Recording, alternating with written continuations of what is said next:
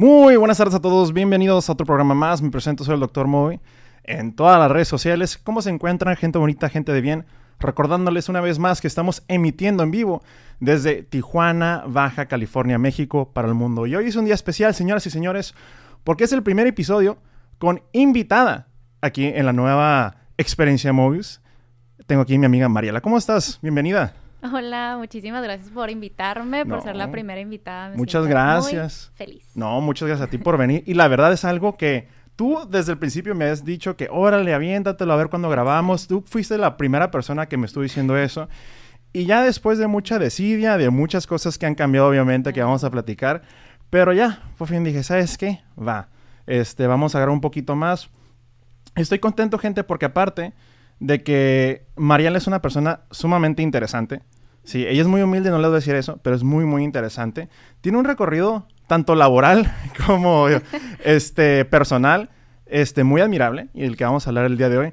Y más que nada, no hay tema, señores y señores. ¿Desde cuándo hay tema en este podcast? Nunca.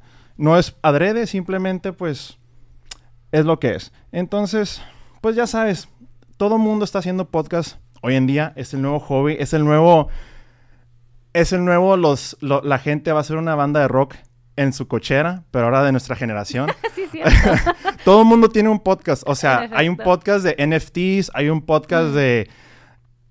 de todo. Hay un podcast de todo. Entonces, yo me subí al tren del mame. Sí, empezó este podcast, tú sabes, algo geek, pero después ya fue cambiando en cuanto me fui enfocando más cosas personales. Me acuerdo, ¿sabes? Cuando te mandé un mensaje, ya hace casi dos años, de que, hey, ¿qué onda? ¿Cómo estás? Y te pido unos tips porque fue cuando... ¿Te acuerdas cuando te mandé un mensaje? Ajá, sobre... Porque estás dándole, tú en ese momento, uh, ya subiendo tus cosas a redes. Ya le habías dado desde hace años a lo de la nutrición, a lo del gimnasio. Pero en ese momento tú ya empezaste a subir las cosas como desde tus rutinas hasta... Y ya poco a poco se me hizo curioso. Empezaste con lo físico en cuestión de que, miren, estoy haciendo esta rutina, mi cambio físico, que decíamos, wow, no la reconocemos, porque yo me acuerdo de la prepa, porque por, pues, estuvimos en la, en, la prepa juntos, pues estabas delgadita, o sea... Y Sin cuerpo, Ajá. No, no, pues con... No es como que oh, el cuerpo uno que es de barrio. Bueno, X. Pero, pero, o sea, pero muy delgadita y todo, y de repente empecé a ver fotos de María, le dije, ah, canijo, compitiendo acá en fisiculturismo, y sí, me hizo bien interesante, fue cuando te empecé a mandar mensajes en ese momento. Entonces, empecé a ver tu cambio en lo cuestión físico. Y algo que me llamó la atención, siempre preguntarte, creo que en su momento te lo pregunté, ¿por qué empezaste a hacer ejercicio de esa manera? ¿O por qué te enfocaste a hacer lo de la nutrición ya de una manera más, no quiero decir profesional porque no te dedicas a eso, pero a la vez sí es profesional porque es parte de tu, de tu disciplina diaria, ¿no? Totalmente. Eh, definitivamente es, es quien soy, es, es un estilo de vida. Como tú dices, no me dedico 100% a eso, pero lo estudio aparte y, y siento que es parte de mí. Fueron dos puntos muy diferentes. El primero fue entrenamiento y es que yo iba al gimnasio con mi mamá y bueno, en esos tiempos no existían las redes sociales como ahorita, ¿no? Ahorita hay miles de ejemplos de mujeres de cómo se ven con el cuerpo fit, poquito marcado, poquito más fuerte, musculosa, etcétera, ¿no? Y en esos tiempos, cuando yo empecé a ir al gimnasio, básicamente pues nomás a, hacer ejercicio, no había esto. Y de hecho, pues cuando yo iba al gimnasio tampoco veía mujeres fuertes. De hecho, ni entraba al área de pesas, entraba a las clases. Y en una de esas clases vi por primera vez a una mujer marcada, con unas piernas súper fuertes y estábamos en una clase de trampolín, que obviamente pues se te mueve todo, ¿no? Y a la señora no se le movía nada, las piernas durísimas, marcadas y fue algo que cambió mi vida, fue muy impresionante porque yo pues creía que nacías como nacías y punto, no no en mi mente no existía el concepto de cambiar tu cuerpo. Y ahorita que mencionas eso se me hace bien curioso cuando ves hasta las obras de arte, ¿no? Siempre, por ejemplo, que vemos en las obras de arte de Miguel Ángel o pinturas de hace mucho tiempo, como eran hombres esculturales griegos. Sí, sí, y en sí las mujeres, o sea, eran como, no regordetas, tampoco como botero, pero era más como suave, ¿no? O sea, siempre era el hombre musculoso fuerte, sí, mm. este, de manera artísticamente expresado, pero nunca había ejemplos en sí de, de mujeres que en verdad cincelaran su cuerpo de una manera como tú lo has hecho. Claro, y de hecho, pues en, ¿qué teníamos? Un ejemplo de mujer súper flaquititita, talla XS, cero. Ajá, era, ándale. o sea, Era la moda de los 90, ¿no? De la cinturita, que se leía poquito el ombligo, que era como que Sí, moda de los sí, late sí. 90s, ¿no? y pues olvídate del gimnasio, o sea, no, no existía el concepto, te digo, no existía en mi mente, entonces, pues se me quedó grabado, me quedé impactada y después decidí hablar con ella para, pues, preguntarle cómo es que eh, podía lograr eso, ¿no? Ujú. Total que me recomendó pues entrenamiento y, y comer bien. Cosa que yo no sabía nada, decidí contratar a un entrenador y más o menos pues él ahí darle. Este, creo que es, se me dio desde Ujú. la primera entrenamiento, mi mente ya iba programada que lo tenía que lograr. Más adelante entré con la dieta, que eso fue cuando ya me cambié a otro tipo de entrenamiento, etcétera. Me enseñaron a, a- pues no de que me enseñaran, sino esto es lo que tienes que comer y era pura comida nutritiva, ¿no? Y cosa que yo no conocía porque yo no comía verduras para nada, o sea, yo lo que hacía mi mamá en la casa, que no era, no saludable, pero pues no, obviamente no es una dieta de, de gimnasio, ¿no? Por Claro. así decirlo. Y pues ahí fue cuando fui conociendo y duré muchos años haciendo las dietas que me daban mis entrenadores sin investigar más allá, porque también no sabía qué buscar. O sea, e- era mi frustración de no quiero que toda la vida me digan qué comer, porque qué tal si un día yo quiero salir a comer o lo que sea y no, no sé qué decisión tomar. No sé cómo escoger una opción saludable, pues. Y tampoco sabía cómo buscar. Hasta que, bueno, ya tuvimos aquí redes sociales, ya existía Instagram y me salió una, una muchacha que ella contaba sus calorías, sus macros, su proteína, carbos, grasa. Entonces la vi, la vi mucho tiempo y dije, me convence. Total que le hablé a su entrenador y fue como, toma, aquí están tus macros y pues tú haz tu dieta. Y yo, ¿qué? Este, y ahí estuve tratando de que todo o sea, acomodara perfecto y pues fue una experiencia difícil y bonita porque verdaderamente todo ese tiempo que le dediqué a investigar cuánto tiene cada comida me permite salir a comer, saber que estoy comiendo bien y no, y no quedarte con esa, ay, me pasé. O que te estresas y decimos, ay, como no sé comer, comí de todo. Claro. Ahora, mencionas algo muy interesante ahorita que dijiste esto de me estresa. Desde el principio que iniciaste, obviamente no es de un día para el otro, es algo que uno le tienes que haber agarrado amor, ¿no? Y aparte de la disciplina, que es una combinación de ambas cosas, pues te dan el resultado que tienes ahorita. Ahora, ¿tú sientes que en algún momento utilizaste el ejercicio para tratarte algo que a lo mejor en el momento no entendías, pero a lo mejor dijiste, a la madre, estaba súper ansiosa en ese momento Mm. y el gimnasio fue como que mi escape, ¿verdad? Así como hay gente que puede ser lo contrario, a lo mejor en un man- una manera no tan saludable como te puedes decir, ¿sabes qué? La comida, ¿no? Estoy muy ansioso. O también lo- el otro lado, que a lo mejor tus amistades o tu novio en ese momento dijera, ¿sabes qué? ¿Por qué le estás dando tanto al gimnasio? No tuviste problemas de que, hey, porque tú obviamente tienes tu hora, a esta hora voy y Mm, no mm. quiero que me estés molestando de esta hora porque es mi hora algo muy personal. ¿Tuviste algún choque en ese sentido o algo te motivó para que empezaras a hacer algo tan disciplinado? No, no, al inicio, te soy honesta, ni siquiera recuerdo haberle dicho a mi mamá como, ah, llévame al gimnasio. No, no tengo, ¿A qué edad fue esto más o menos? tenía 16, 17. Ah, estás en la prepa, ok, ya. Ajá. Entonces, pues yo empecé a ir y, y me gustaba el sentirme fuerte, más yo no era consciente que me gustaba sentirte fuerte, era nomás, pues me gustaba ir. Eh, no sé, no sé, fue, te digo, cuando vi a esa mujer, vi como más allá, como un, ter- un terreno desconocido, algo que nunca había visto, me llamó muchísimo la atención y yo nunca estuve conforme con mi cuerpo. ¿Por qué no estuviste conforme con tu cuerpo? O sea, ¿qué, qué no te gustaba? Pues no tenía forma, no tenía piernas, era como más tosca arriba. Y siempre quise tener piernas, pero te digo, para mí no era algo que se podía cambiar. Entonces ella representó, oye, sí se puede. Pero cuando yo empecé, nunca creí que fuera a haber un cambio, honestamente. O sea, nunca lo había vivido, nunca lo había visto en alguien más.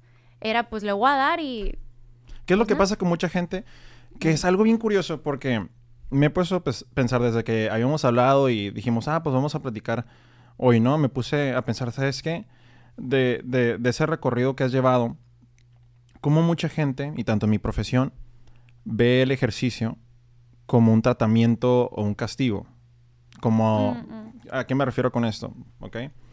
Entonces, cuando nosotros le decimos a un paciente, es que tienes que comer bien, es que tienes que hacer ejercicio. Mm. El tener ya suena como te estoy ordenando que hagas esto y no hay alternativa, Sí, no quiero. ¿verdad? Ahora, es cierto, pues uno tiene que hacer ejercicio, uno tiene que cuidar lo que come, ¿no? Mm. Pero es lo mismo que siento que a veces es un consejo que aleja más a la gente a que le entre Mm. a que lo invites, porque es, lo que- es como si un diabético le digo, no puedes comer azúcar. Es cierto, los diabéticos deben de comer azúcar. Obviamente, no los kilos de azúcar que están acostumbrados, Claro. pero ocupan la glucosa, obviamente. Sí. Entonces, teniendo esto en mente, ¿tú qué sientes que es así de tu experiencia, de que has platicado con amigos? Y obviamente a ti te toca ver en enero las hordas de gente nueva llegando con sus... Y tu maldita sea, ven a quitar mi lugar de siempre que me gusta. ¿Cuál crees que es la cosa número uno que aleja a una persona del gimnasio? El no saber qué hacer. Ah, ok. Creo que a mí se me hizo fácil porque la primera vez que yo entré al área de pesas, entré con un entrenador. Desde el principio. Sí, yo toqué esa área con él. Entonces, no llegué sola como a investigar qué hacer. Y eso claramente te da la confianza de pues tú ya poder moverte, saber más, no sentirte tan perdida. Aunque estés perdida, pues mínimo ya sabes los cinco que tienes que Claro. hacer, ¿no? Y creo que, que sí lo veo y últimamente, nunca me había fijado, pero últimamente lo he notado, pues en mi gimnasio van muchísimos hombres. Ujú. Entonces hay ocasiones en las que somos tres mujeres, hasta acá, a veces nomás yo y 20 hombres. Ujú. Yo voy, en, no veo a nadie, yo voy a lo que tengo que hacer y no me Ujú. fijo en, la- en las demás personas. Tal vez lo implementé como mecanismo de defensa, no Ok. lo sé. Este, pero cuando volteo y veo esta situación, digo, ¿cómo a una mujer no se le va a hacer intimidante? Hablo, pues obviamente de mujeres, llegar ante a esto, Claro. con puros hombres y luego no sabes qué hacer, no sabes qué está bien o mal, pues sí ha de ser muy difícil. De un hombre si no te... No, No te fíjate, de un hombre es bien chistoso. El experto en gimnasio, que no, que no ni, ni de pedo. Este, lo que sí sé es que, pues obviamente, el hombre, yo siento que psicológicamente cuando vemos a un hombre mamadísimo, acá un. C-Bomb o vemos un Ar- Arnold Schwarzenegger, notas como que a la madre, nosotros nos engañamos, el- la mente del hombre se engaña tan cabrón, esta fantasía que nos vendemos puñetera de que hacemos pesas, hoy puedo levantar dos cajas y me veo en el espejo y digo, a huevo. sí, sí, a huevo. Mira cómo esta chichi ya se mueve más. Sí, sí, sí. Entonces, obviamente el hombre tiene una pseudo confianza por, por hombre, ¿no? Por payaso. Mm. Pero lo que sí es cierto es que a veces yo he llegado al gimnasio de que pues tengo que hacer ejercicio. El objetivo mínimo básico es, ok, va. Y mi objetivo principal es mínimo, ve al gimnasio. Sí. Haz lo que hagas, mal o bien, ve al gimnasio, ¿no? Va. Mm. Entonces ya entras. Pero igual ves tantas máquinas y lo ves gente que se nota que va al gimnasio diario, disciplinada, que Mm. hasta es bien chistoso ver su loncherita, que su agüita y no son esos termos que, o sea, chingoncísimos de que dices, a la madre, ok, este, este vato, sí, esta morra viene a entrenar. Es más, ni Mm. siquiera a hacer ejercicio, viene a entrenar, que son ya dos palabras bien diferentes, Sí, ¿no? totalmente. Porque hacer ejercicio, yo si me agacho por un gancito es hacer ejercicio, ¿no? Mm. O sea, si alguien va a entrenar es, tiene rutina y le voy a dar a esto. Ahora, este, obviamente mencionas lo de la intimidad. ¿Tú alguna vez fuiste a un gimnasio de mujeres? Ahorita, ahorita que dices eso porque dijiste, ah, pues voy a un gimnasio donde la mayoría son hombres. Y ahorita hubo un momento, yo me acuerdo, cuando de hecho, no- cuando estábamos nosotros en la prepa, unos años después, que empezaron como el boom de los gimnasios que eran exclusivos para mujeres. ¿Tú nunca fuiste a alguno de esos? No. ¿Nunca te llamó la atención? Por- No. Sí. Eh, honestamente, no, porque nunca me sentí intimidada, Ok. ni menos. Y de hecho, cuando voy a entrenar, voy con la mentalidad de que me quiero sentir mejor que todos los hombres que están ahí. Entonces, yo voy con mi ego hasta el cielo. Y para mí es como, no, yo estoy más fuerte que todos ustedes. Ah. Eso me sirve. Sí, claro. Mm. Ahora, ok. Y es bien curioso porque obviamente es, es difícil. O sea, Mm. y obviamente la excusa principal es que es bien difícil y todas esas cosas. Lo cual, pues obviamente para mí yo considero que sí lo es. Pero yo siento que estamos pasando por una época muy peligrosa. Y esto yo creo que es una cura más gringa que mexicana, pero pues estamos a la frontera y lo que pasa al otro lado eventualmente nos va a pegar a nosotros. Ahorita, y algo que quería tu opinión, de hecho, que se me hace, se me hace interesante preguntarte esto a ti. Ahorita hay como un, un movimiento como para evitar fat shaming, ¿sí? O como fat acceptance. ¿verdad? Entonces, para, un, para dar un poquito de, de, contexto a la gente que está escuchando o viendo esto, eh, es un movimiento que, ¿sabes qué? Tú tienes que, eh, te ves mal si criticas que alguien más está obeso, si alguien más sufre sobrepeso, este, y pues así como están, están perfectos. Mm. Que obviamente, yo tengo mi opinión como médico, que digo, pues no, cabrón, te me vas a morir, mm. ¿verdad? Y especialmente uno que ha sufrido eso toda su vida, pues por lo mismo dices, pues no. Y especialmente que mm. ahorita ya he ido con un cambio que digo, pues no manches, es muy diferente y me siento muy bien para decirle a alguien, no, quédate así como estás. Claro. Entonces, ¿tú qué piensas, especialmente como mujer? que, normalmente se le atribuye a las cosas más como fijarse en las cosas más físicas en el cuerpo, que se le exige más a una mujer en su, cómo se ve físicamente. ¿Tú qué piensas en sí del concepto de fat shaming? O de fat acceptance en sí. Bueno, una cosa es criticar abiertamente a alguien por su sobrepeso, que obviamente pues no está bien hacerlo. Y otra cosa es aceptar que está bien eso. No es un tema que me voy a poner a discutir con una persona de sobrepeso porque nunca he tenido sobrepeso, pero definitivamente no es algo que acepto porque no nomás es decir, ah, estoy gordito, lo que sea. Es un chorro de problemas los que conlleva. Deja tú todos los internos, tus órganos, todo, tu cerebro no funciona igual que si estuvieras activo. No, y desde ahí nada de tu cuerpo va a funcionar óptimamente ni al 100 si tienes sobrepeso. Si eres mujer, creo que es todavía peor porque la sociedad espera que te veas de cierta manera. Y sí, qué mal, qué mala onda, que el mundo sea así, pero así funciona. Y si quieres que te vaya mejor, digo, esto ya si lo quieres ver de un lado súper superficial, pues trabaja, como mujer trabaja más en ti, te va a ir mejor en la vida, vas a tener más privilegios y honestamente te vas a sentir mejor. Mm, fuera de eso, pues la salud, obviamente, yo creo que no. O sea, mm, opino que nunca lo voy a aceptar, no se me hace un buen concepto. Mentalmente tampoco, está comprobado. o sea, está comprobado que no, no vas a vivir una vida saludable y con los beneficios mentales, físicos que pudieras vivir si te cuidas. Ok. Y aparte que lo considero una... Tu cuerpo, quieras o no, si es una, es una, es un reflejo de, tu, de, de ti, de cómo te sientes contigo mismo, de tus pensamientos. Obviamente una persona que está en sobrepeso no vas a decir que es la más feliz del mundo. No lo es. Entonces, sí, sí es súper importante cuidarte. Y no digo porque a veces la gente se confunde, no, pues que te tienes que ver súper marcado y súper fit. No, simplemente saludable. Y eso es estar dentro de tu peso, sea cual sea lo saludable para ti. Ok.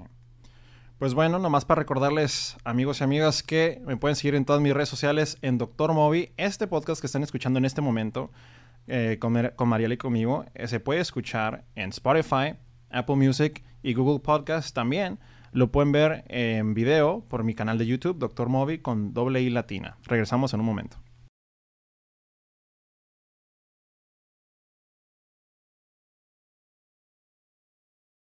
Entonces te preguntaba ahorita sobre lo de, lo de fat shaming, ¿verdad?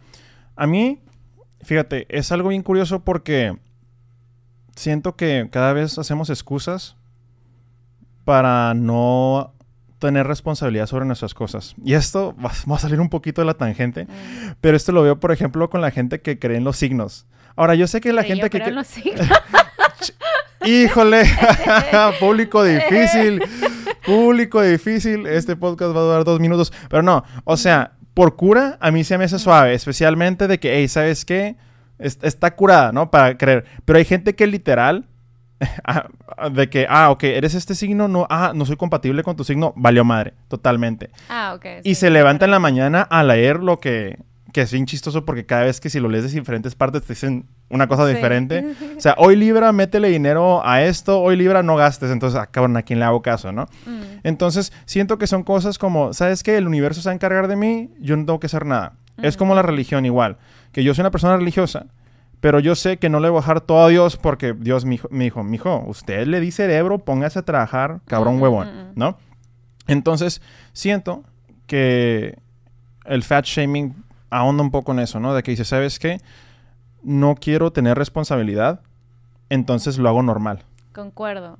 Porque es un proceso muy difícil el trabajar en tu cuerpo. Deja tú trabajar en tu cuerpo, trabajar en tu mente para que puedas trabajar en tu cuerpo. Convencerte, si me voy a levantar, voy a comer bien saludable o, o voy a comer más fruta, más verdura durante el día. Es muy difícil, sobre todo porque ya acostumbraste a tu cuerpo y tu mente ya te dijo, hey, así somos. Esta es nuestra, Mm. es nuestra identidad, no la podemos cambiar. Entonces, cuando tú asocias un hábito o una manera de ser con así soy, eh, de cierta forma, comer saludable es traicionarte de un punto ok. súper subconsciente. Entonces, tienes que atacarlo desde la mente, ¿no? Para poder cambiar. Y es sumamente difícil. Es complicadísimo entrar en esta, mm, digamos, guerra contigo mismo para cambiar. Entonces, ¿qué es más fácil? Oye, acéptame. Pero si tú ni te aceptas. Ya. O sea, no me vas a decir que se ven en el espejo y dicen, no mames, me amo. No, porque amarte va más allá de cómo te ves físicamente. Es, soy una persona con palabra, digo lo que voy a hacer, me cuido, amarte es cuidarte. Entonces, es como tú dices, es quitarme responsabilidades y obligar a otras personas a que me acepten. Pues no, se supone que ya te aceptas tú, ¿no? Pues ya. Sí, porque, y esto lo puedes aplicar a cualquier problema de que dices, bueno, o yo me adapto al mundo o el mundo se adapta a mí. Mm, mm, Y pues lo más realista es de que, pues, compadre, usted es un granito de arena en todo esto, ¿no? Exacto. Y a mí se me hace difícil y creo que entiendo o quiero entender un poco sobre por qué dirían acceptance. Ahora, una cosa es que te aceptes en cuestión de tengo un problema, así soy y tampoco no me voy a odiar.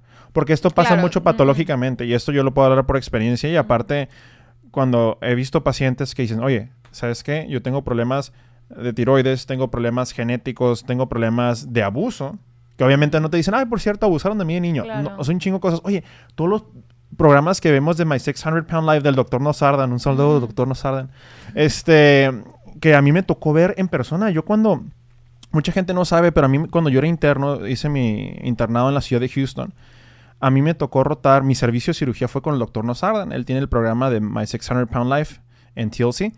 Y este, y a mí me tocó ver esos no obesos, super obesos, que le llaman super obese, que normalmente el IMC tú sabes que es este bajo de peso, normal, sobrepeso, obesidad tipo 1, 2 y 3, y ahí hasta aquí hasta ahí le dejamos, pero no eh, hay clasificación de super obeso, 1, 2 y 3, o sea, IMC es ya más de 50 Mm. y eran ese tipo de personas de que tenías que tenemos que levantar al paciente entre 10 personas de la cama.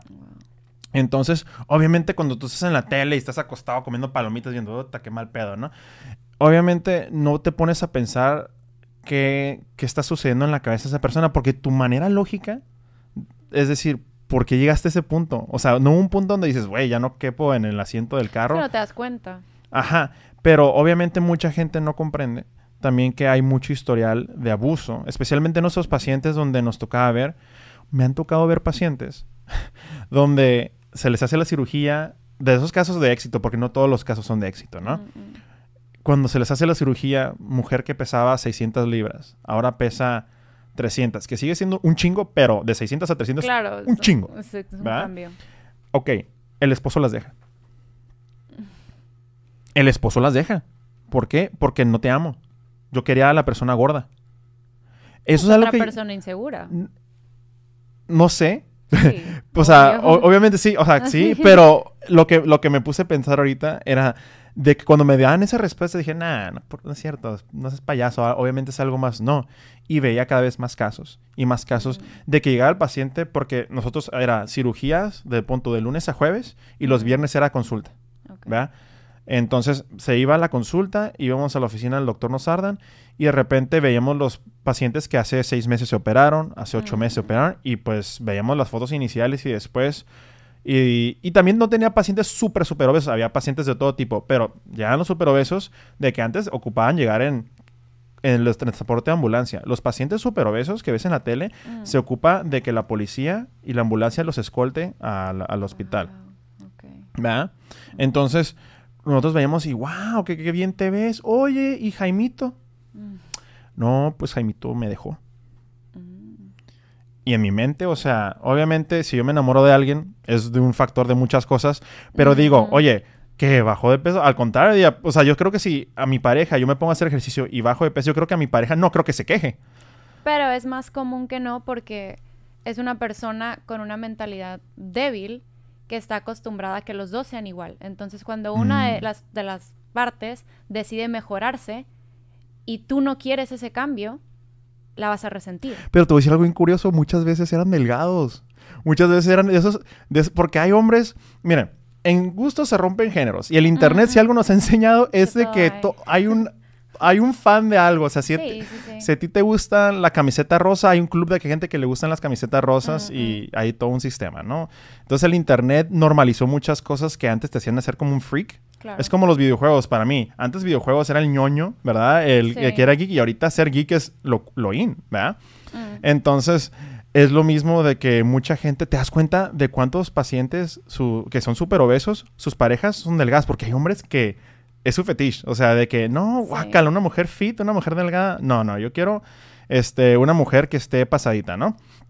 Entonces, me so- Todo eso también viene de algo mental. Ah, claro. No, O no, sea, no. O sea, yo no estoy diciendo que nomás el paciente, también mi compadre, o sea, está sí, mal de la claro. cabeza.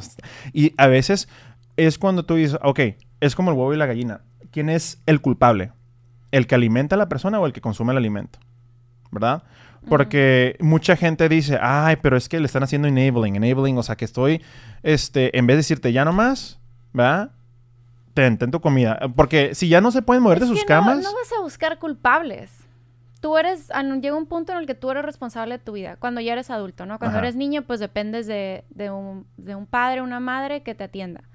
Pero llega un punto en el que, ¿de qué te sirve decir quién tuvo la culpa? Pues quien la haya tenido, ya estoy aquí, ya estoy en este punto, ¿y a quién le toca? Pues lamentablemente a mí, o sea, a nadie más. Pero ese es tu proceso normal, de una manera sobria, lo estás diciendo, que ya educado. Sí, que, Aparte, tú también eres una mujer universitaria, eres abogada. O sea, tienes una licenciatura, eres profesionista y aparte tienes esta manera de pensar. Acuérdate que no todos los pacientes pues tienen tu mismo nivel de preparación y mucha gente, independientemente de que, o sea, la gente es asshole, sea preparado o no, ¿verdad? Sí, sí, sí. Pero es impresionante muchas veces cuando decimos quién tiene la culpa. Porque Pero ¿en qué independientemente... casos quieres pensar quién tiene la Para culpa? tratar, ok. Por ejemplo, tienes una fiebre, ¿verdad? Ajá. Tienes un problema físico, ¿no? Te está dando un chorro de fiebre y yo digo, ¿sabes qué? Ya te chequé tu, tu sangre, tienes una infección, te la ocupamos tratar. Bueno, ¿quién es el culpable? ¿La fiebre? No, el fiebre es el síntoma Mm, de mm. lo que te está pasando. Si yo nomás, tú me dices, no, no me des antibióticos, nomás quítame la fiebre. Espérame, eh, la fiebre es el síntoma, Sí, sí, sí. ¿sí?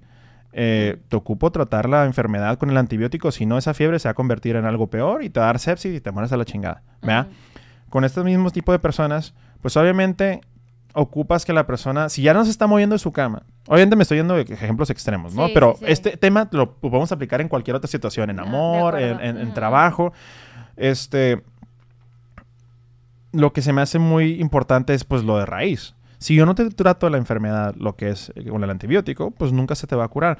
Porque igualmente, mucha gente que, por ejemplo, en mi experiencia que te puedo contar, que ha sido este cambio de peso muy, muy grande, sí, y apenas voy a la mitad, este, una de las cosas que siempre me preguntaba al momento de tratarme, o al momento, deja tú de tratarme, porque todas las personas que están mal saben que están mal, la gran mayoría, Claro. especialmente de un paciente obeso. El paciente obeso sabe, eh, Mm, para eso mm, eh, se llama espejo. ¿verdad? Te levantas en la mañana y dices, verga, no tengo ganas de vivir. O sea, no necesariamente tan trágico, pero dices, güey, no, no descansé. Porque es una putiza. es una putiza levantarte después de dormir 10 horas, 8 horas en un fin de semana y decir, güey, estoy cansado, me lleva la chingada y dormí 10 horas. ¿Por qué? Porque obviamente no sé si en la noche tenías apnea, no dormiste bien, estuviste roncando Mm, como mm. trailero borracho, güey. Sí. Entonces no descansaste. Entonces, obviamente la persona que tiene el problema, sí, su, su número uno es el espejo. El espejo no te va a mentir, te alzas a la mañana y dices, güey. Obviamente, esa es la parte donde el fat shaming, yo al principio le entendía de que, bueno, no hay que estar cagando el palo. Es como la persona que va al gym y está súper obesa y hay gente, uy, ¿qué es este güey aquí? Jaja, güey. Bueno, pero es que no deberías de cagar el palo por nada de eso, ¿no? Pero, Inicialmente. ah, claro, pero es que, ajá, otra vez tú. Pero hay gente que es, güey, ¿qué hace ese cabrón ahí en el gimnasio? ¿Y tú crees que una campaña va a dejar que esa gente no lo haga? Pues no. No, ni de madres. Pero eso es lo que voy- O sea, el paciente que tiene el problema, Yo le estoy poniendo ahorita obesidad. Usa- utiliza esta, esta variable para cualquier otro problema. Depresión, Mm, ansiedad, Sí, sí, sí. este, lo que quieras. El paciente casi siempre está consciente de que tiene el problema. ¿Verdad? Entonces, para mí lo importante no es decir que no tienes el problema. Si estás cagando el palo, hey, buenos días, hey, estás gordo y me cuelgas, digo, verga, pues. ajá. Ajá, es como que mucha, porque hay mucha gente que dice, ah, no, entre compas, así es como funciona. Yo te digo Ah, gordo no, todos sí, los claro, días y vas a bajar de peso. Pues no. Pero ya llevarlo al extremo de aceptarlo, pues vas a matar a la gente. Yo lo veo como médico al menos de que, Mm, mm, mm. pues sí, Rosita, de, o vamos a ponerle Juan, de 400 libras, con un, un, eh, porcentaje de glucosa altísimo, ¿sí? Las arterias todas tapadas, yo soy hermoso. No cuestiono que tu alma sea hermosa, pero Mm, tus exacto. arterias no lo son, compadre. Exacto. Sí, y mi responsabilidad es Mm, mm. no regañarte, porque también en el actuar médico, si, si nomás llegas, que a mí me llegó a pasar, ¿verdad? Mm. Conmigo era un poco ya hasta más diluido, porque como médico me hablaron con un poco más respeto entre colegas, pues sí me llegan a decir, no, es que es- estás bien gordo. Y yo, nah. No mames, doc, ¿cuánto le debo de la chingada consulta? Sí, pues no, güey. Entonces, cuando me decían, ¿sabes qué? A ver, platícame, ¿cuál es tu problema? ¿Sabes qué? ¿Desde cuándo? Te hacen tu historia clínica.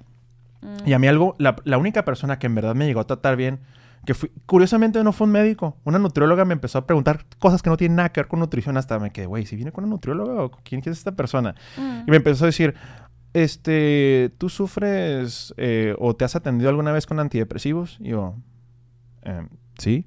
Ah, ok. Así haciendo sus notas, ¿no? Ah, ok. Mm. Oye, este, ¿cuántas veces ves a tus amigos por semana? Mm. Ya, chinga. No, pues una vez. ¿Qué tanto sales de tu casa? Cuando llegas a tu casa, ¿te cambias de ropa o te quedas con la misma ropa de, de todo el día? Yo, Ah, chinga. Yo. a- hasta son esas preguntas porque yo venía preparado para contarle mis calorías que me tragaban el día. No, claro. mis macros y la chingada y, Mm, mm, mm. y esta madre que así acá y que cocino con aceite de tal. Me empezó esas preguntas. Yo, a la madre. Nunca me había puesto a pensar. Porque muchas veces ocupas que alguien te haga la pregunta. Mm, ok. ¿Sí? Entonces, por ejemplo, ¿qué pasó con Adele? Ay, no sé qué pasó. Bajó, ¿qué pasó? Se preguntarán ustedes. Bajó de peso, bajó Ah, un chingo sí. de peso. O sea, y la gente le empezó a cagar el palo. ¿Oh, sí?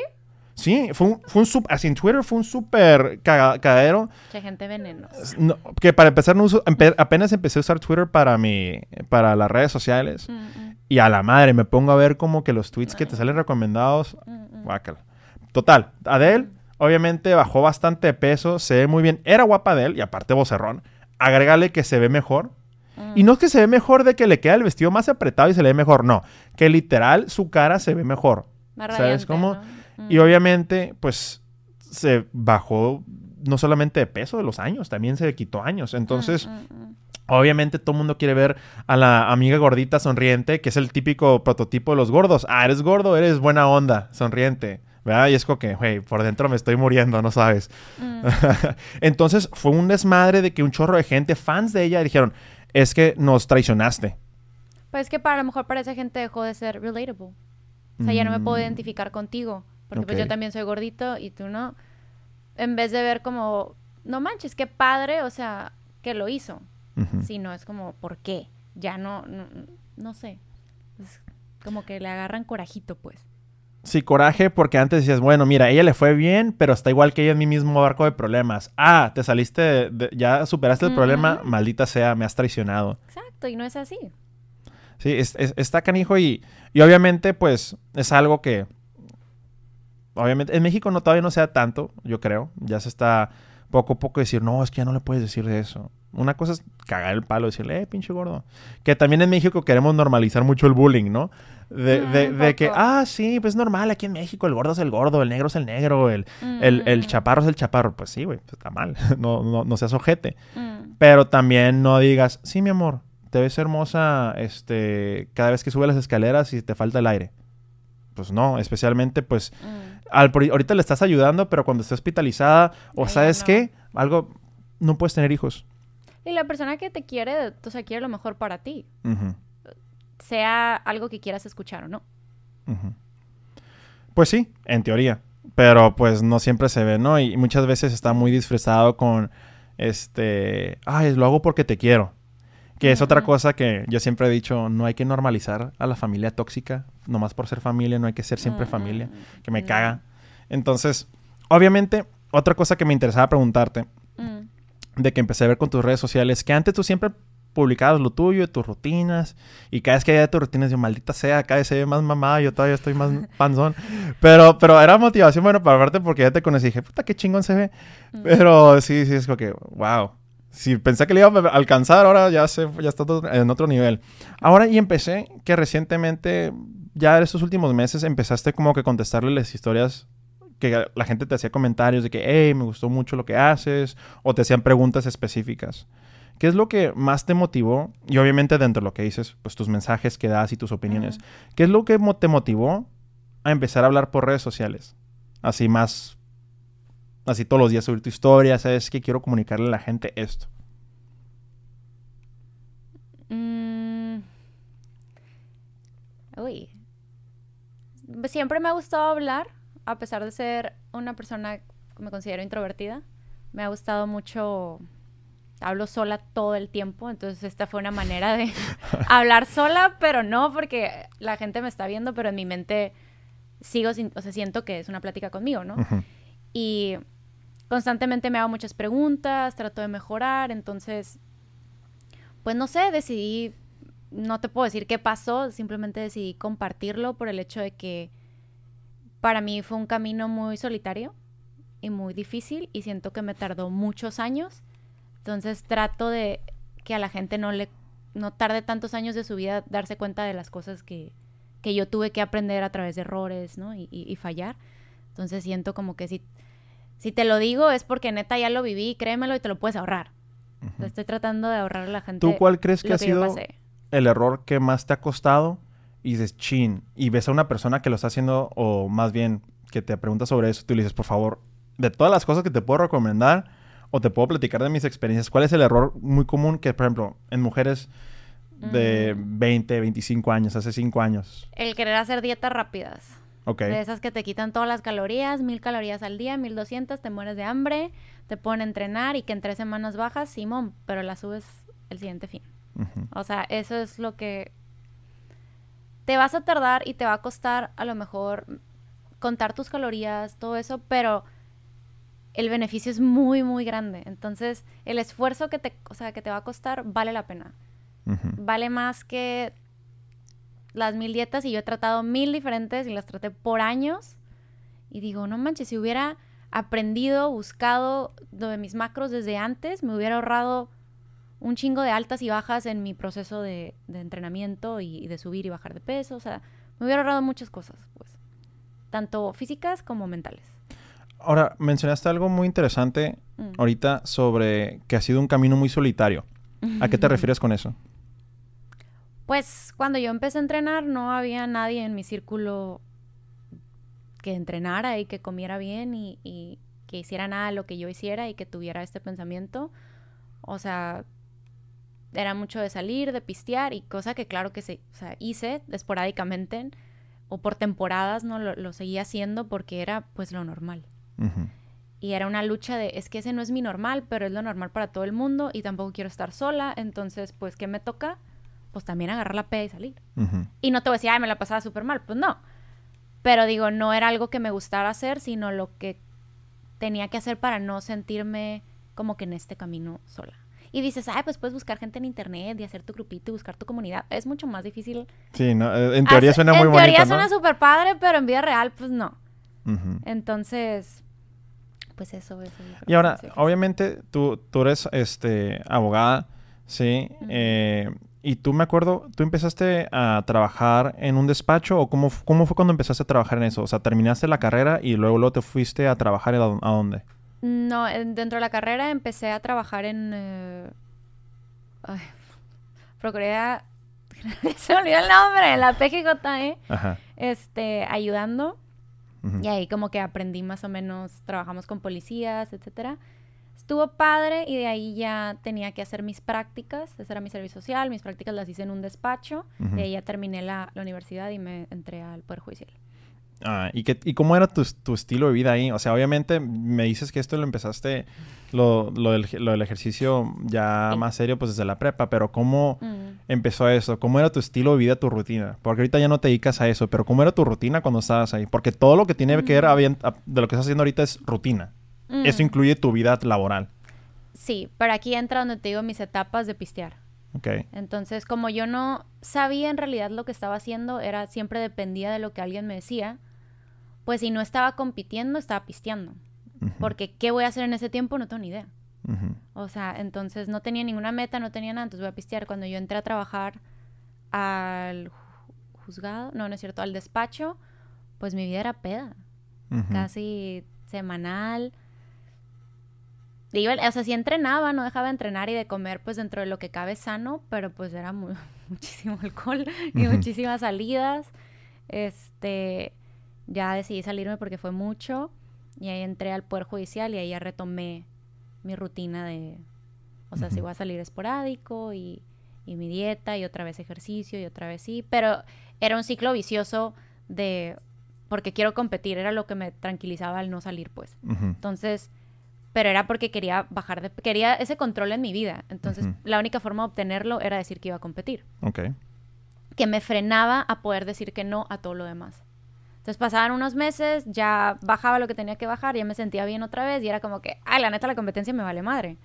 O sea, otra ¿Y, vez. ¿Y a qué edad empezaste más o menos a competir? Mm, primera competencia tenía 20. ¿Y cómo funciona? Se me hace fascinante porque obviamente nomás vemos las fotos ya cuando están todos así posando mm, y mm. la competencia y ya los ganadores, pero ¿cómo es el proceso? O sea, literal, alguien te, te picó el cerebro y te dijo, hey, ¿no te gustaría algún día intentar? ¿O tú simplemente investigaste por tu cuenta? ¿Cómo funcionó ese primer contacto para empezar a competir?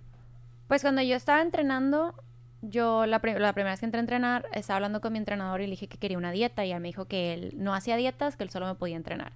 Entonces en ese inter, mi hermano estaba viendo un CrossFit y me dijo que el entrenador de CrossFit les daba dietas. Y dije, me voy. Entré a una clase, me cambié, me dio mi dieta y él tenía una foto en su, pues, lugar de entrenamiento que estaba todo rayado y dijo que él había competido. Como para tener esa prueba la gente de, bueno, no sé bien sus razones, ¿no? Pero la tenía ahí. Entonces yo dije, ah, no mames, o sea, yo quiero eso. Entonces sí me sirvió mucho el, el CrossFit para bajar de peso, pues, todo el cuerpo. Pero yo dije, no, o sea, quiero marcar pierna, brazo, o sea, ser súper específica. Y me dijo, eso en el gimnasio. dije, ah, bueno, pues me voy a meter al gimnasio. Y de ahí me fui a diferentes gimnasios a hablar con entrenadores y dije, pues quiero competir. Y creo que ahí ya estaba Tumblr y tenía unas fotillos. Dije, me quiero ver así, ¿no? Y un vato, el entrenador me dijo, no, pues solo te puedes ver así, de que tomándote mil cosas y la madre, que no me voy a tomar nada de eso. Pero pues si me dices que puedo verme similar o llegar a eso, pues le entro. Y ya, él me empezó a entrenar. O sea, en cuanto entré era para esa competencia. ¿Y más o menos a qué edad fue esto? Te digo que tenía como 20. ¿Como 20? 19, 20. O sea, uh, estabas en tus primeros años de universidad cuando empezaste. Mm, ¿Y aún todavía estás compitiendo o ya dejaste de competir? La verdad, se me hace una falta de respeto decir que competía a toda la gente que sí compite. porque nunca me preparé como debía prepararme en ninguna ocasión. Siempre fallaba en las dietas. Este, te digo, nunca, nunca me encantó competir. Siempre lo utilicé como medio para motivarme. ¿Cómo? A ver, eh, explícame un poco eso. Ah, o sea, si quería cambiar mi cuerpo, lo que sea, y sabía que me iba a costar mucho decir no a salir, mm, escogía una competencia. O sea, lo utilizabas más como una herramienta a, a Porque nada más me convencía mentalmente de ponerme las pilas. O sea, el simple hecho de decir... Tengo una fecha. pues sí, pero esa fecha significa nada. Ya. Entonces, eso era lo único que me, que me motivaba a ponerme las pilas, pero pues Ahora, ahorita, mm. obviamente, la disciplina es algo que suena muy fácil decir en libros, ¿no? Y que mm. yo siento algo que te quería preguntar, porque creo que tú has sondado mucho en esto, del contenido que tú haces en tu Instagram este, y en tus redes sociales en general, donde yo siento que algo que te ha ayudado a ti personalmente y creo que tú intentas compartir con mucha gente es algún tipo de motivación tras ver a otras, el ejemplo de otras personas. Y siento que eres tú, ahorita a lo mejor tú, obviamente ella es muy humilde, pero también mucha gente ha motivado con lo que ella hace y sube y, demuestra con su ejemplo, porque no hay nada más motivador que el ejemplo. ¿verdad? Entonces, cuando, en, cuando empiezas a ver todo este contenido de redes sociales, como antes no existía, como tú decías, ¿no? En el 2010, que pasaba todo esto, apenas estaban saliendo Facebook, ¿no? apenas estaban saliendo redes sociales. Ahora, y antes, ¿qué eran la motivación? Pues libros de, de sangre de campeón, me acuerdo de esos momentos que nos hacían leer, o, o de los siete hábitos de las personas altamente efectivas, ¿no? Ah. De, de Sean Covey, ¿no? Mm. Entonces, de que ahora con redes sociales, que cualquier post es una motivación personal. Que a veces puedes abusar. Hasta a veces puedes agarrar la foto de X persona bien mamada que ni siquiera dijo esta frase, como dijo tal Ah, persona. sí, sí. ¿Cómo te das cuenta o qué, qué piensas sobre que la gente que hace... em, no quiero decir dinero. Bueno, obviamente sí dinero. Pero que este, abusa del- del- de, la gente que tiene una debilidad mental o, está, en un, está en un momento muy débil en su vida, muy frágil, y cualquier persona vende esperanzas. Porque muchas veces pasa eso, ¿no? Y ¿Pero yo qué creo- sería? ¿Cómo, cómo- Sí, o sea, yo estoy Ah. deprimido, ¿verdad? Mm, mm. Yo tengo tal problema X. Mm. ¿Y qué pasa ahorita que está saturado Instagram, no? De que, ah, tú nomás invierte en tal cosa. Que ahorita es... Ah, ok. Que, está, que estoy hasta el huevo, por cierto. Yo sé que mucha gente también. Que de, de ese compa, de ese amigo de que, güey, compra esta pinche moneda o compra esta foto, este pinche chango NFT, la madre, y te vas a ser millonario. Dude, Ah. termina la carrera primero y luego me dices. Pero pasa mucho también en el aspecto de también de motivación, de que no toda motivación es buena.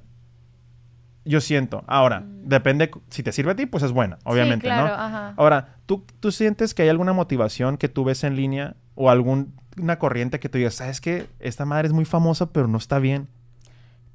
Creo que viene. eh, Me viene en mente lo que te comentaba hace, rap- o sea, hace rato de todo lo que te dicen que es fácil y que es rápido y que lo puedes Mm. obtener en un mes, en un curso de tres semanas, en. Nada de eso es cierto, porque si fuera cierto, todo el mundo lo haría y todo el mundo sería exitoso y todo el mundo se vería súper chingón y nadie tuviera pedos. No es así, te engancha, pero ponte a pensar, ¿de verdad crees que lo vas a lograr en ese tiempo? O sea, así de fácil, igual y sí, pero ¿qué sacrifico- eh, sacrificios requiere? A lo mejor un chingo que tú ni, ni en cuenta. Sí se pueden lograr las cosas relativamente rápido, pero involucra un nivel de dedicación, de disciplina y de sacrificio enorme.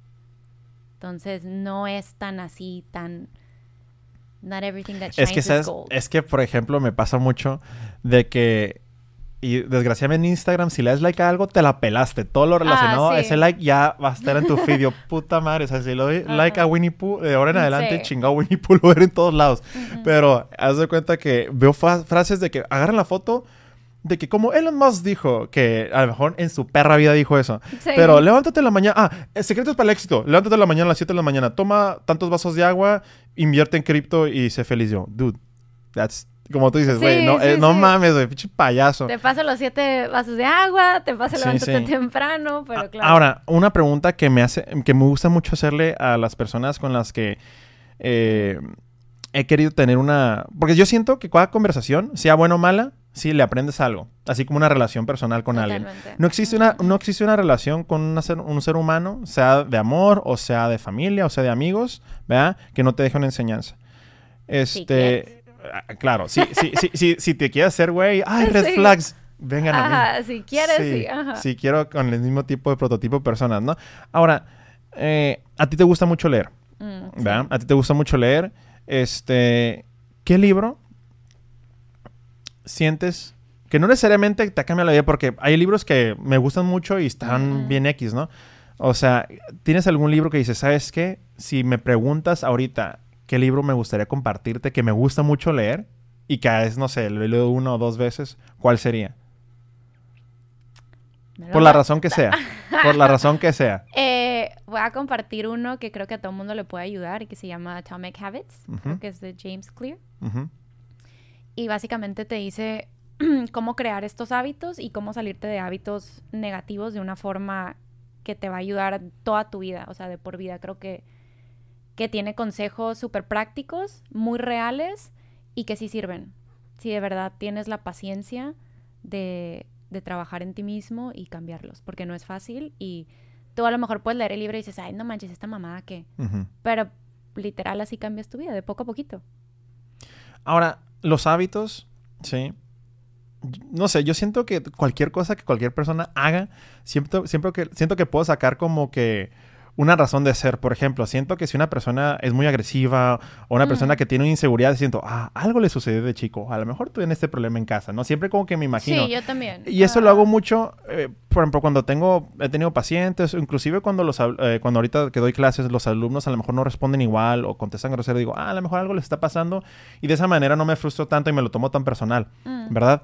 Ahora, tú estás hablando de hábitos y obviamente tu disciplina, lo que haces en el gimnasio, no solamente aplica en el gimnasio, porque yo te he visto cuando trabajas, cuando he visto cuando aprendes idiomas, cuando tomas clases de japonés, que es lo que estás haciendo ahorita. O sea, esa madre no es disciplina nomás de gimnasio, la aplicas, yo creo que hasta de tu manera de cómo te vistes, yo creo, ¿no? Siempre hay una manera de hacer las cosas.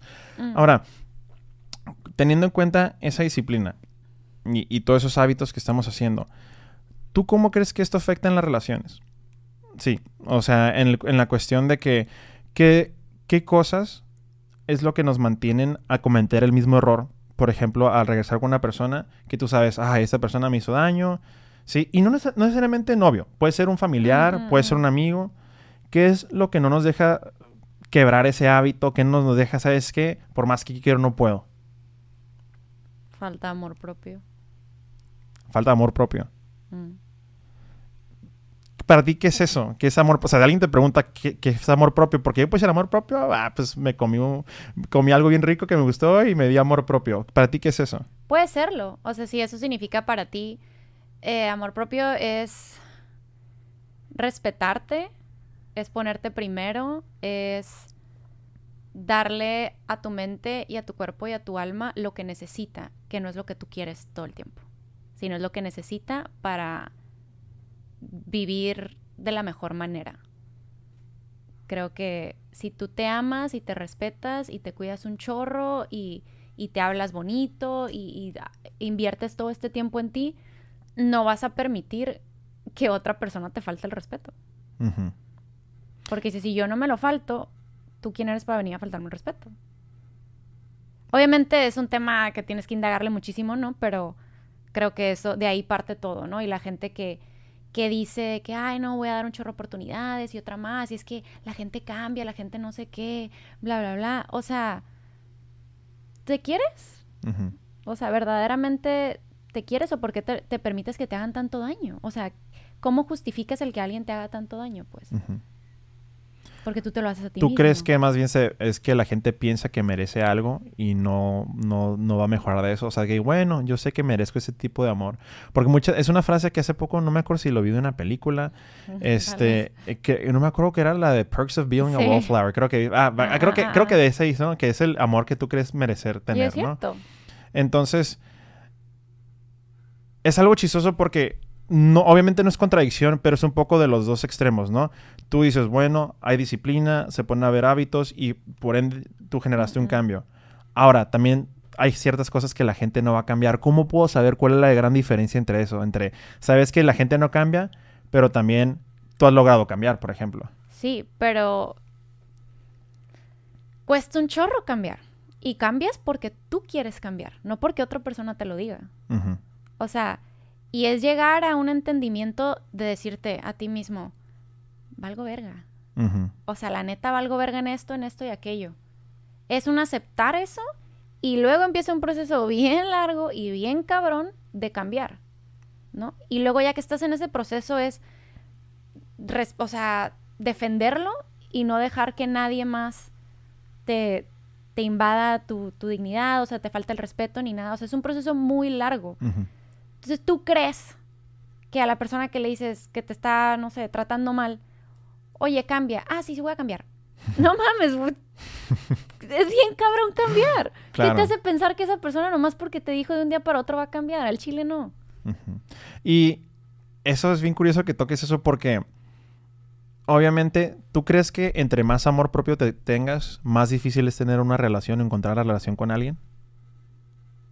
Pues en este punto de vida te puedo decir que sí, que sí es muy difícil, pero pues no es imposible. Simplemente pues, ¿Cuál crees que es el obstáculo más grande que tú, por ejemplo, conoces a alguien y obviamente que más de red flags y eso que cualquier persona vemos, ¿qué es lo que más se te dificulta al saber, chin, no está en la misma sintonía que yo? Fíjate que últimamente que he salido con gente, no... Antes, obviamente, en la inmadurez te enojas, ¿no? Pero ahorita ya acepto a las personas como son y simplemente, pues no hay compatibilidad.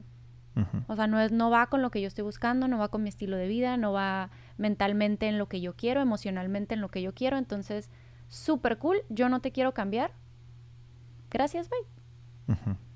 Creo que es mm, platicar con la persona, solito se va dando en la plática cuáles son las metas, tus valores, tu estilo de vida, pues sí dice mucho también de qué tipo de persona eres, entonces, porque eso nos dice a que le das prioridad. Y desde ahí, pues si no va acorde a, lo que tú buscas en la vida, pues no hay por qué enojarse, pues simplemente va. Ahora, ¿tú crees que en una persona espera más, esperas más o toleras menos? Mm, tolero menos. Definitivamente. Y creo que por el hecho de que pues, no lo tolero en mí, entonces no lo voy a tolerar en alguien más. Sí, porque obviamente hay mucha gente que dice, no, pues es que hay que ser diferentes, hay que, ¿sabes qué? A lo mejor yo conozco que, ay, esa persona me va a enojar en esto, pero tiene otras cosas buenas. Em, y más o menos así se van complementando. Mm. Pero tú sientes que entre más estás creciendo personalmente, más difícil se te hace encontrar a esa persona. Se me ha hecho difícil. Porque tú mencionaste ahorita, perdón, tú mencionaste ahorita que el camino que llevaste con la disciplina del ejercicio, ¿sí? Mm es un camino de soledad. Porque la única persona, la autora de ese éxito eres tú. Sí. Y la responsable de ese éxito eres tú. Ahora, ¿tú crees que al tener esas expectativas tan altas con tu disciplina propia, haga que te sientas más sola o más bien ocasione que estés sola al, al momento de tolerar menos o más bien esperar más de una persona que digas, oye, si yo lo espero de mí, yo también lo espero que tú también lo tengas o que te lo exijas a ti. No, no lo espero. Es que la gente es lo que te enseña. Y es, es, take people as facts. Ahí está. Entonces yo no voy a esperar más de ti porque pues, sería irme en una idea que no existe, en un futuro que no existe, una realidad que no existe. Es entiendo que hay diferentes formas de demostrar amor, etcétera. Todo eso, eh, pero al final del día, pues es ah, una compatibilidad. Es siento que ahorita bueno, yo estoy en un punto en que no he encontrado a esa persona con esa misma mente. No que no exista, ¿no? O sea, sí existe, pero yo no la he encontrado. Entonces, pues uno sigue trabajando en sí mismo, haciendo las cosas que le gustan, normal, o sea, no tengo la necesidad de encontrar a alguien, yo estoy completa. Claro, no, y de hecho no es encontrar. Fíjate, que esa palabra no me gusta tampoco. Hay encontrar. Pues es que no es que no haya. Hay 7 mil millones de personas en el mundo. A huevo que debe haber alguien, por pinche probabilidad, ¿no? Es, que estar muy salado para que literal Diosito te haya dicho, no, mija, usted se la va a pelar sola. Gatitos van a ser muchos gatos en su vida. No, pero eh, yo, yo creo eh, lo que dices también, obviamente, pero siento que entre más vas escalando el éxito, no te vas sintiendo más sola. Porque el éxito no, no, se comparte. Porque la gente, el baseline, sí, de la gente es todos nosotros. Sí. ¿Verdad? Estamos nosotros, nosotros. Entonces va subiendo, va subiendo. Y tú vas subiendo. Hay, gente que, por ejemplo, yo hice cambios físicos por necesidad física. Porque yo mis cambios que hice, o los hago hoy o me muero mañana. Ya llegan a ese punto. Entonces, mi cambio a lo mejor fue un poco más drástico en el sentido de yo lo ocupo para vivir. Hay gente que hace los cambios porque se sintió bien. Tú viste a esa persona que viste su cuerpo, viste una obra de arte en su cuerpo y dices, yo quiero eso. Es como la primera vez que yo escuché el piano dije, yo quiero eso, yo quiero, aunque valga madre, yo quiero hacer el piano. Ah. Ahora, obviamente, entre más chingón te haces, más vas subiendo ese nivel y ese nivel y ese nivel que tú solito te pones, tú solito te pones. No tienes miedo a un día, sabes que llegar a un punto donde digas, ¿sabes qué? Eh, estuvo muy chingón lo que hice por mí, pero ya volteas a todos lados y pues no hay nadie ahí. Porque tú te exigiste un nivel tan chingón que pues tú dices, pues es un camino que a veces es muy solo, ¿no? Sí, pero no necesariamente te tienes que quedar completamente solo, porque tienes que aceptar a la gente como es y que a personas que quieres mucho y que forman parte de tu vida, no van a estar en ese camino porque no quieren estarlo. Y no significa que esté mal. O sea, está bien. Y es aceptarlos, que te van a dar lo que te van a dar y tú les vas a dar lo que les vas a dar y así está perfecto. Entonces, a lo mejor que te entiendan a un punto súper profundo de por qué tú estás haciendo esto y aquello no lo van a entender, así como tú no vas a entender por qué ellos no lo quieren hacer. Pero es un respeto mutuo y apreciación mutua de otras cosas, otras cosas en común. Eh, sí, sí, sí se tiende a ser un camino más solitario, pero pues no tienes que quedarte, como te digo, completamente solo. Tienes que también aceptar y respetar a otras personas y que las puedes querer así como están. No como pareja, creo yo, pero como amistades, sí. Que es, que es algo que bien importante que dices. Me gustó, qué bueno que tocaste eso. Porque, por ejemplo, hace un par de semanas con mis alumnos, eh, yo estamos haciendo como tipo simulaciones, ¿no? De que llega un paciente, a ver, ¿cómo atenderías a este paciente? ¿Qué le dirías? ¿Qué, ¿Qué, preguntarías? ¿No? Porque mucha gente eh, lo sabe cuando ha sido paciente, pero a lo mejor no se pone a pensar de que medicina obviamente no es como retail, ¿no? De que aquí o un restaurante, aquí el cliente no necesariamente tiene la razón. A veces que sí, ¿no? Pero sigue siendo un servicio al cliente. Mm. Aunque nosotros no somos, no tenemos clientes, tenemos pacientes, pero es un servicio al cliente, me refiero.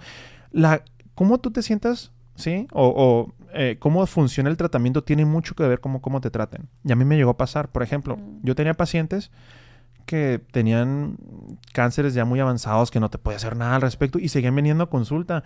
Y yo le llegaba a preguntar a esa señora, que es una señora que me quedó muy marcado, yo, señora, me encanta que venga a consulta, me, me gusta su visita, platicar con usted, mm. pero me siento mal porque no puedo hacer nada por usted. Me dice, no, doctor, es que yo no vengo para que me trate, yo vengo para que platique conmigo y me haga sentir mejor. Mm. Y, y yo, yo, como que en ese momento no entendía muy bien. Mm. Hasta que ya pasaron varios años de atender a gente.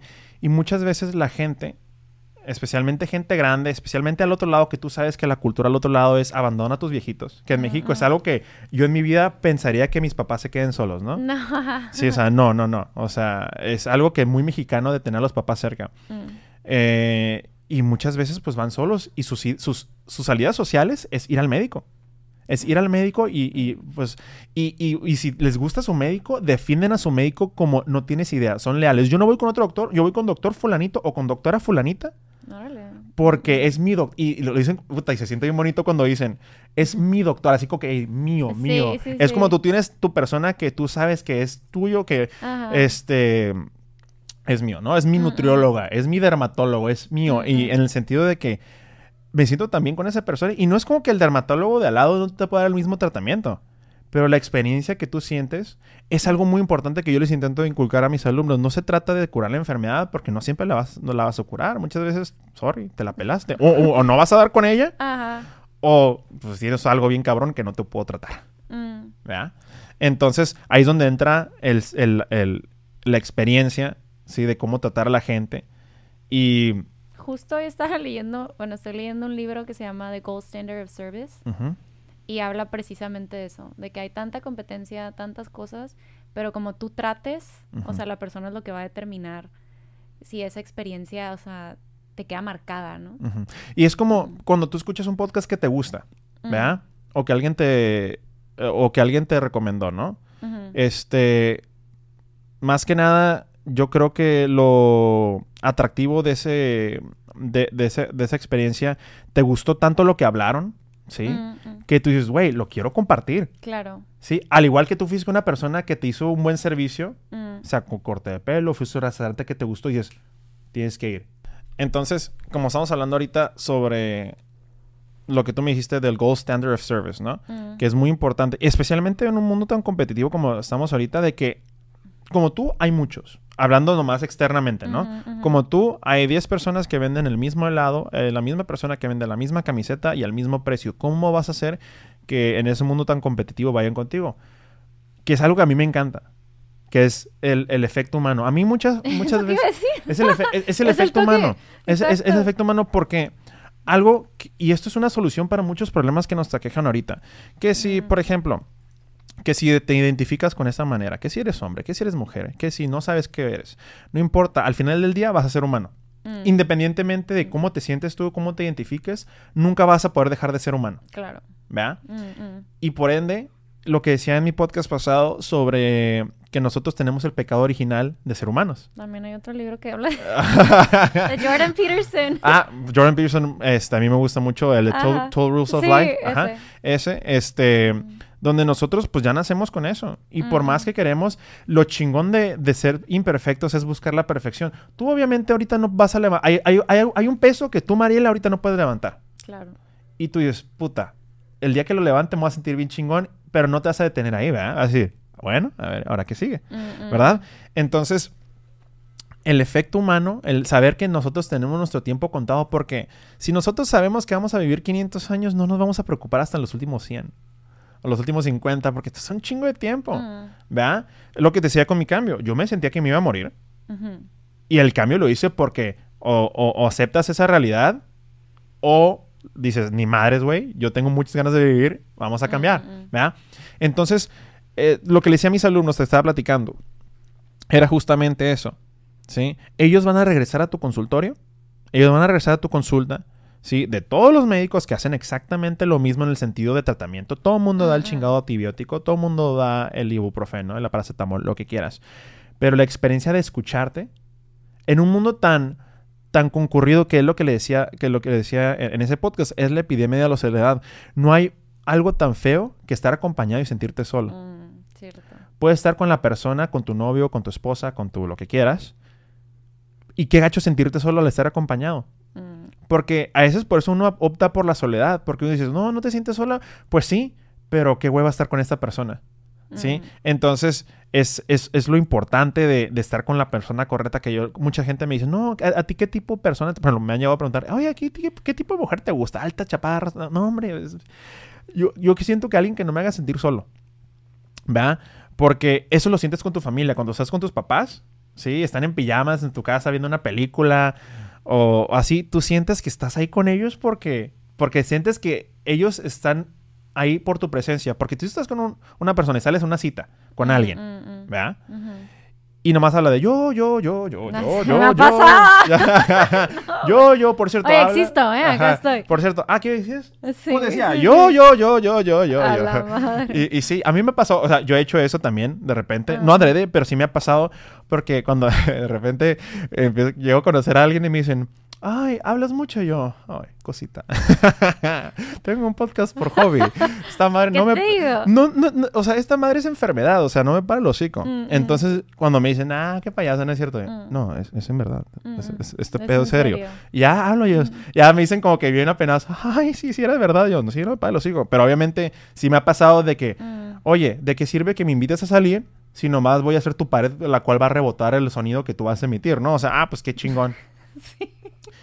Ay, sí, es horrible. o sea, que, que- o sea, es horrible de que sales con esa persona y tú hasta, hasta te ilusionas un poquito de que, ah, pues voy a salir, vamos a ver qué pasa. Porque siempre Simón. es esa ilusión de que no sé qué va a pasar. Mm. Que ya mis 30 ahorita digo, güey, ya X, güey, vamos, skip a todo el bullshit. ¿Qué Sí, ole? ¿Qué ay. buscas? Porque antes era de que, Ah, oye, eh, ¿cuál es tu color favorito? ¿Tu comida Puta, yo favorita? lo Eh, superficial, güey. Eso sí, puede venir luego. Sí, sí, sí. Es que yo, yo, yo digo, oye, ¿tú algún día te gustaría casarte? ¿Quisieras tener hijos? Ah, No huevo. que me voy a casar mañana contigo, ¿no? No, Es- para pero, oye, ¿te quieres casar y tener hijos? No, no quiero. Ah, ok. Gracias, Va, bye. vamos a disfrutar el resto de la comida, pero no creo que me interese algo más contigo. Totalmente de acuerdo. Mm. Porque es lo que yo busco. Mm. Si tú, Mariela, buscas, ¿sabes qué? Yo me quiero dedicar a lo laboral. A lo mejor sí quiero tener hijos, pero a lo mejor en otros 10 años. ¿Verdad? Mm. Ah, ok. Está bien, pero es tu plan de vida y mi plan de vida y pues hablando se entiende la gente. Claro, totalmente ¿Verdad? de acuerdo. Mm, mm. Entonces eso me pasa mucho de que, ay, ¿cuál es tu color favorito? Yo, la cuenta. ya, ya, ay, me están hablando del hospital, pero das clases. Están hablando del hospital, de una emergencia que me acaba de salir- sacar del culo, ¿no? Entonces, este, sí, e- e- eso me da mucha hueva con la gente y por eso a veces el dating scene ahorita ya, bueno, a mi edad yo siento que es, este, más directo. Ahora, fíjate, una cosa es más directo en qué busco, pero no dejar de ser romántico. Porque, Sí, es diferente. porque a mí, por ejemplo, yo soy más old school del sentido del cortejo, de que, a ver, ¿sabes qué? Mm, A mí me da mucha emoción el no saber las cosas. mm. Por eso muchas veces cuando te preguntaba de que, de que, oye, ¿cuáles cosas tú has leído que te dicen, no, haz esta dieta en cinco minutos y ya bajas de peso? Obviamente, algo tan fácil y tan, pues, tan, tan obvio que se vería, pues obviamente sabes que no te emociona, no jala. No, sí, ¿verdad? claro. Lo chingón de algo, ¿sí? Es de que, bueno, este, no sé qué vaya a pasar, ¿le gustaré? ¿Cómo me fue esta cita? Híjole, ¿le gusto o no le gusto? Porque yo me acuerdo la primera cita que tuve a mis... Bueno, mi primera novia yo la tuve a los 21, o sea, ya me mamé también. Siento que ya no siento eso. No, está en cabrón, yo tampoco. Yo tampoco porque... No me preguntes esas cosas porque es una pérdida de tiempo. no, ajá, pero en su momento cuando estaba bien morro... Ah, sí, claro. Mi primera novia, no mames, o sea, yo obviamente lo que quieras te dejo a las chingadas estrellas. No que ahora no lo haga, pero ahorita es Chema con el corazón, ya, ya tranquilo. Pero al principio era y aparte de tener una novia que vivía allá por donde da vuelta el aire, o sea, y, y, yo, ciego, y hacía la, hora de, de, ida y de regreso, ¿no? y enamorado, hombre enamorado. Y, y, como a huevo, a huevo. Que es otra cosa. Ya cuando, cuando un hombre te diga, ah, vamos a salir a tal lado, ah, bueno, ahí te veo. Entiendo si es la primera cita y no se conocen, pues va. Pero después de que, ah, pues si quieres ven, yo. ¿Te interesa o no, cabrón? Pues ve tú. Así, ¿no? Y es cierto que hay ciertas cosas que sí, mucha igualdad y todo, que, que debe de ser pero el cortejo para mí en un hombre es algo muy, muy importante. Natural. Porque lo que, lo que rápido se calienta, rápido se enfría. ¿verdad? Eso va en lo físico, en lo emocional. Sí, así como no le dices a una persona te amo al siguiente día. Mm, claro. Sí. Este, es muy importante también tener en claro qué quieres. Oye, fulanita, ¿tú buscas lo mismo que yo? Va, no te conozco, no sé si vamos a ser compatibles, no sé si esta madre se va a armar, pero al menos sabemos que tenemos la misma noción. Exacto. Y ya de ahí. Mm. Y otra cosa, una de mis historias que subí este, hace como unas semanas, de que yo hice como una pregunta, como de que, a ver, ¿cuánto tiempo es lo normal de que anden y ya sean novios? Ah, ok. Y todo el mundo me decía, no, que un mes y que dos meses. Y una persona, no, que una semana. Yo, ay, güey. Y la que, no, este, un año. Yo, verga, pues qué pedo. Que yo siento que especialmente es algo que se da más en hombres que en mujeres, mm. que tenemos miedo al compromiso. Y no nomás en lo amoroso, simplemente es el miedo de que, ¿qué somos? Ah, pues no sé, pero hay que salir, hay que ser amigobios yo. Puta, mm. qué hueva, ¿no? Mm. Entonces yo les decía, ah, pues ¿cuánto tiempo piensas? En mi parecer, por ejemplo, dicen, no, pues uno o dos meses, depende qué tanto. O sea, si salieron todos los días por un mes, no es lo mismo que salgas nomás una vez por semana. Claro, sí, por dos meses. Entonces ahí importa el contexto, ¿no? Pero si, oye, comadre, que tú estás bien ilusionada, no, pues ya llevo saliendo con este chico ya casi un año. No, vaya. Yo, dude, ¿no, y, no, ¿y nada? O sea, no te ha dicho nada. No, pues este dice que está viendo porque está muy... O sea, yo a mí me, desespera y ganas de agarrar la cachetas. No. O sea, quiérete, que es lo que tú decías ahorita, date amor propio. Porque tú, con amor propio de ahorita, tú dices, dude. amor propio en este caso es decir, esa persona no me está dando lo que yo quiero, bye. O sea, es respetar lo que tú dijiste que querías. Claro. Porque él no está cambiando, él te está expresando justamente lo que es. Lo que es. Y si no va con lo que tú quieres, no hay necesidad de cambiar la persona, o sea, no va a cambiar. Bye. Sí, entonces, este, se me hizo porque especialmente las respuestas varían muy porque tú obviamente yo nunca publico quién me manda la pregunta yo ah, soy yo no quemo secreto profesional pero de repente morritos de 18 años de que ah pues yo llevo un año con mi novio. Pero, pero pues ahí también tienes 18 años ah espérame y es lo que decía ahorita cuando yo tenía 21 que es todo todo así te aprende. a, los 21 yo andaba súper enamorado y fue una relación bien bien bizarra pero literal este pues todo de que hasta los 21, ¿no? Entonces, para mí, pues digo, no a tal grado, pero sí estaba bien, güey, en esas cosas de, relación porque yo estaba ilusionado. Y también cometí errores yo que decía que sí celos, que es el otro porque no entendía. Porque, por ejemplo, yo crecí mucho desde morro a estar como que puros hombres, ¿no? O sea, tú veías en la prepa que yo me juntaba con puros hombres, que éramos los geeks, ¿verdad? Que poco a poco, espérate, en la prepa, aparte, esto estuvo bien chingón porque nosotros en la prepa yo fui absorbiendo, guacha. Yo en la secundaria que estaba con Pedro, yo decía, ok, güey, vamos a hacer esto, güey. Tú y yo vamos a llegar a un lugar que no conocemos. Ya los, de los del Colegio de La Paz tenemos fama de sernos cagazones, desmadrocillos, burros. No hay pedo, güey. Vamos a llegar a atacar directo, güey. No vamos a, esperar a que nadie nos busque. Nosotros vamos a llegar a ser amigos, güey. Va, güey. Va, va, va. Entonces yo dije, dude, el ser geek no es gripa, no se quita. ¿Va? Hasta el momento no se quita, ¿va? Entonces yo llegué y dije, ah, señor Gad, ¿cómo está usted? sí, señor Gad, ¿cómo está usted? No te conozco, pero, ah, te usan los viejos, véngase para acá. y ahí vamos, ya éramos tres.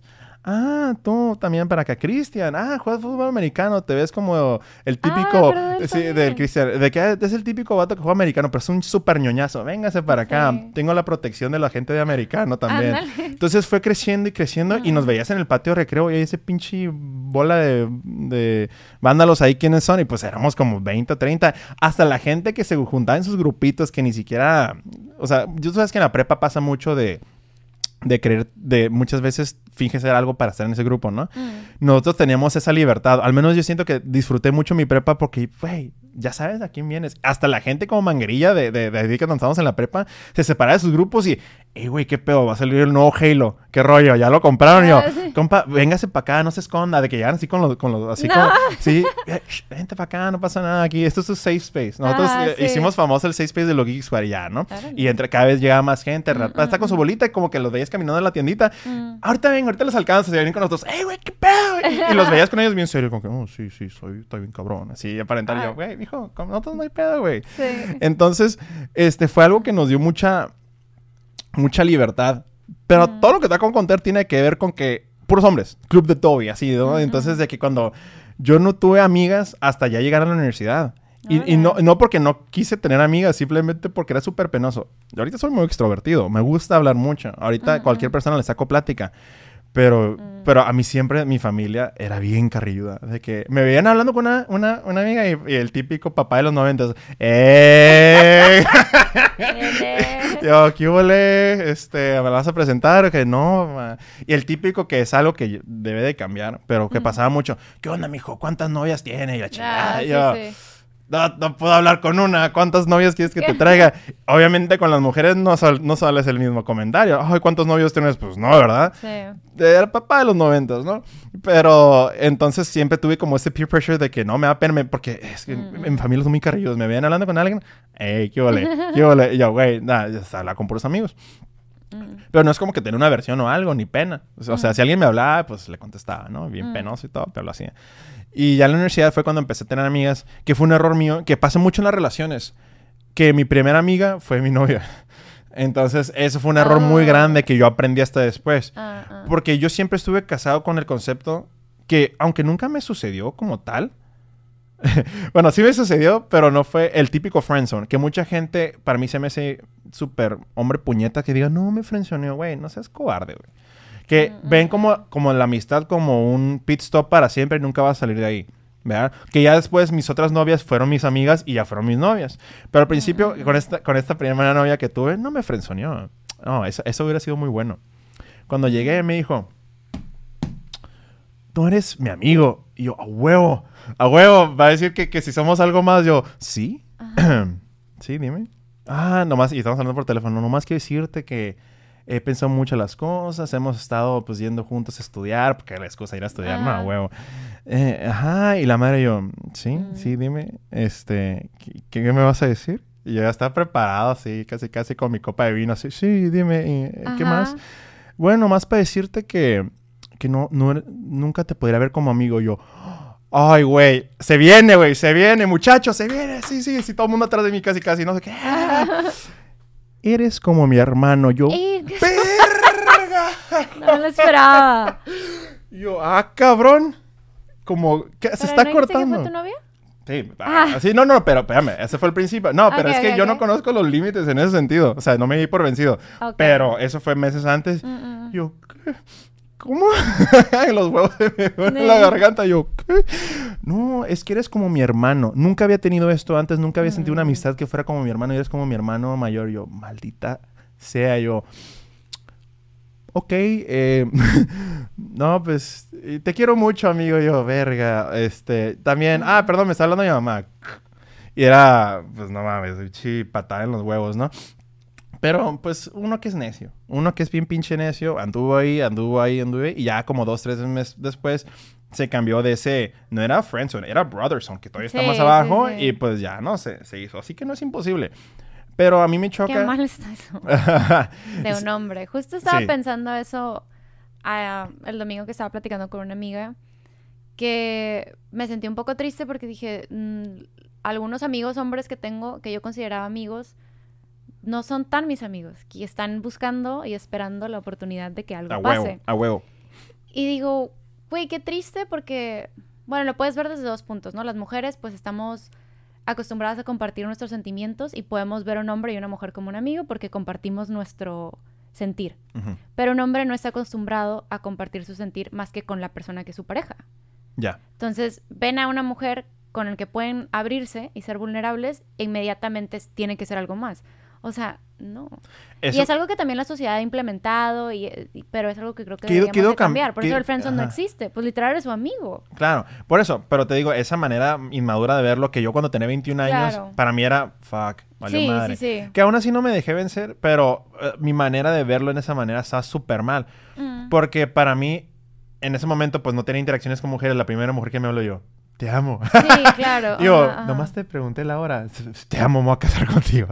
Entonces, entonces, este, ¿qué es lo que pasa? Y yo, yo siempre he sido un argumento de que me han preguntado que si los hombres pueden tener amigas o no. O sea, yo digo que sí, pero, Tienes que tener madurez. ah, claro, claro, sí, ajá. Pero, digo, es muy difícil. Mm, Es muy difícil cuando no tienen las cosas bien claras. ¿Sí? mm, mm. Entonces, hay muchas mujeres que se, o sea, muchos hombres que se aprovechan de mujeres, ¿sí? De que dices, no, yo busco esto y busco el otro y te bajo la luna, las estrellas, el momento, ah, nomás quiero coger. Yo, dude, o sea, no hay, no, no hay problema, pero pues dime que nomás buscas eso y me ahorras Ujú. mucho tiempo perdido, ¿no? Eso es una. Dos, con los amigos. Y digo amigos entre comillas porque hay amigos verdaderos y otros que son Mm, amigos. cierto. El momento que cortas, yo le digo a la mujer, mira, te vas a dar cuenta bien pelada el día que cortes, o sea, no es que se lo desea a nadie que corte con sus parejas, que duren muchos años, pero el día que cortes, Ah, fíjate tu inbox. En putiza te vas a dar cuenta quiénes son tus amigos en chinga. No es lo mismo decir, eh, oye amiga, lo que ocupes, bla, aquí andamos, como un amigo normal te lo puede decir. mm, ¡Ey! ¿Qué hubo? ¿Entonces estás soltera? Y dices, ah, cabrón, ¿cómo, cómo, cómo? mm, mm. Y, y ese, es, ese hombro con el que contabas, o déjate el hombro, el, oí- el oído simplemente que, oye, escúchame, sí. esto pasó, ah, vamos a estarnos, vamos a comer, lo que quieras. Se aprovechan como este, carroñeros y dicen, bueno, me aprovecho, está débil emocionalmente, Mm, ¿verdad? Y, y voy ahí. mm, Yo les, también es muy importante, también con la sexualidad, es muy diferente entre hombres y mujeres, especialmente en el sentido de que es algo muy importante de que si en verdad es tu amigo, no te va a faltar el respeto al querer cambiar tu relación, o más bien, ¿sí? Porque, una, Mm. porque para mí es- eso es lo que a mí se me hace difícil, o sea, si a mí me gusta mucho esa persona, ¿sí? De que, y deja tú como amigo, me gusta mucho como persona en general, de que se me hace atractiva, de que su manera de pensar está bien chingona, esto me atrae mucho, mm, obviamente yo digo, a la madre, no me, me gustaría verme con ella en un futuro, mm, mm. ¿verdad? Entonces, cuando dices nomás, o mucha gente automáticamente se corta esas alas desde el inicio y dice, ¿sabes qué? Yo voy a ser tu amigo y nomás voy a ser tu amigo y nunca voy a buscar nada más. ¿verdad? Porque yo muchas mujeres digo, ¿quieres saber también quién es tu amigo? Diles a todos tus amigos en ese momento, ah, quiero tener sexo contigo. Y todo el mundo, güey, ¿estás pedo o qué? o, güey, ¿qué, ¿qué pedo? Y hay mucha gente que dice, ah, arre, yo, espérame, ¿cómo? Mm, No, mm, no mm, mames, mm. esta- este, no, no, güey. Sí. Entonces, a- es un filtro muy cabrón. Porque muchos amigos que son tus amigos van a dejar de serlo el momento que. Que tú quieras, claro. Entonces, es muy importante. Ajá, entonces un verdadero amigo pues no cambia de la noche a la mañana, porque una relación que se construye, lo que te dije, lo que rápido se enfría, rápido se calienta, eh, eh, eh, rápido se calienta, rápido se enfría. ¿Por qué? Si una relación la fuiste construyendo por años, ¿verdad? Por eso am- tu, amigo que tienes de años, tú sabes que, ah, güey, este, ahí están las llaves de mi carro, ah, ahí están las llaves de mi casa. Oye, dude, ¿sabes qué? Este, cualquier cosa, tú sabes que ni siquiera le preguntas. Es como las amistades de antes, que tú llegabas a la casa de tu amigo Sí, ajá. tú como, como sitcom, así como de los noventas que llegabas, ¡eh, ya llegué! Y abría la puerta y entraba y todo el mundo, ¡eh! Es como que, ¡ah, cabrón, este güey! Así cuando llego a casa de Gad o a casa de Pedro, bueno, a casa de Pedro no porque vive con su pareja, no puede llegar y me digas, No, quitar a la sí. morra, con permiso, vamos a hacer películas, tu novio y yo. No. Este, pero así que hace mis amigos, yo llego, ¡eh! que Como Juan por su casa, ¿no? Este, ese tipo de amistades bien bonitas, tanto Mm, con hombres como sí. mujeres. Entonces, es algo que muchas veces, muchas, muchas personas que te comentan, o muchas veces que no tienes una relación más allá de. De que, ay, que pasa en muchas redes sociales, que a mí me pasó últimamente ya cuando me empiezan a comentar, porque ya empecé a agarrar este, seguidores, Ajá. de que nomás me comentan historias, o, o nomás ponen una llamita y yo. Ah, ¿qué, te- qué quieres? las llamitas. like. Yo, ajá. Entonces, si no te conozco y no tengo contexto, pues, ¿qué significa eso, no? O, o, por ejemplo, obviamente si es un meme chistoso y alguien pone riéndose, pues, ah, ok, ajá, le dio risa a Sí, mi, chingado meme. Ajá, eso no hay mucho de qué analizar. Pero muchas amigas me dicen, güey, pues es que, ¿de qué conversación quieres tener conmigo si todas mis fotos me pones llamita, llamita o, o 100? Y es como que, güey, no, no, no estoy modelándote para que me des una calificación, ¿no? O sea, ¿qué, ¿qué pedo contigo? Entonces, muchas veces, este, el hombre creo que es muy difícil. No es que sea, o más bien a una mujer se le da más fácil tener una relación con un hombre. Porque, como tú dices, sentimientos. Por ejemplo, yo soy una persona que me considero muy abierta a hablar de sentimientos. Por ejemplo, yo cuando he tenido problemas de salud mental o he tenido problemas de emociones, a mí me gusta. Yo crecí en una familia con nueve tías. ¿Sí? Ah. A mí desde... O sea, Sí, aparte, sí, sí. diga, yo estuve siempre a mi papá muy presente en mi casa, ambos papás igual, ¿no? Pero crecí con una familia con nueve tías. Mm. Y yo pasé una... A mí, por ejemplo, a mí de, de- de chico, a mí siempre me gustó mucho el ballet. Porque de morro siempre acompañaba, acompañaba a mi tía Norma. Un saludo a mi tía Norma.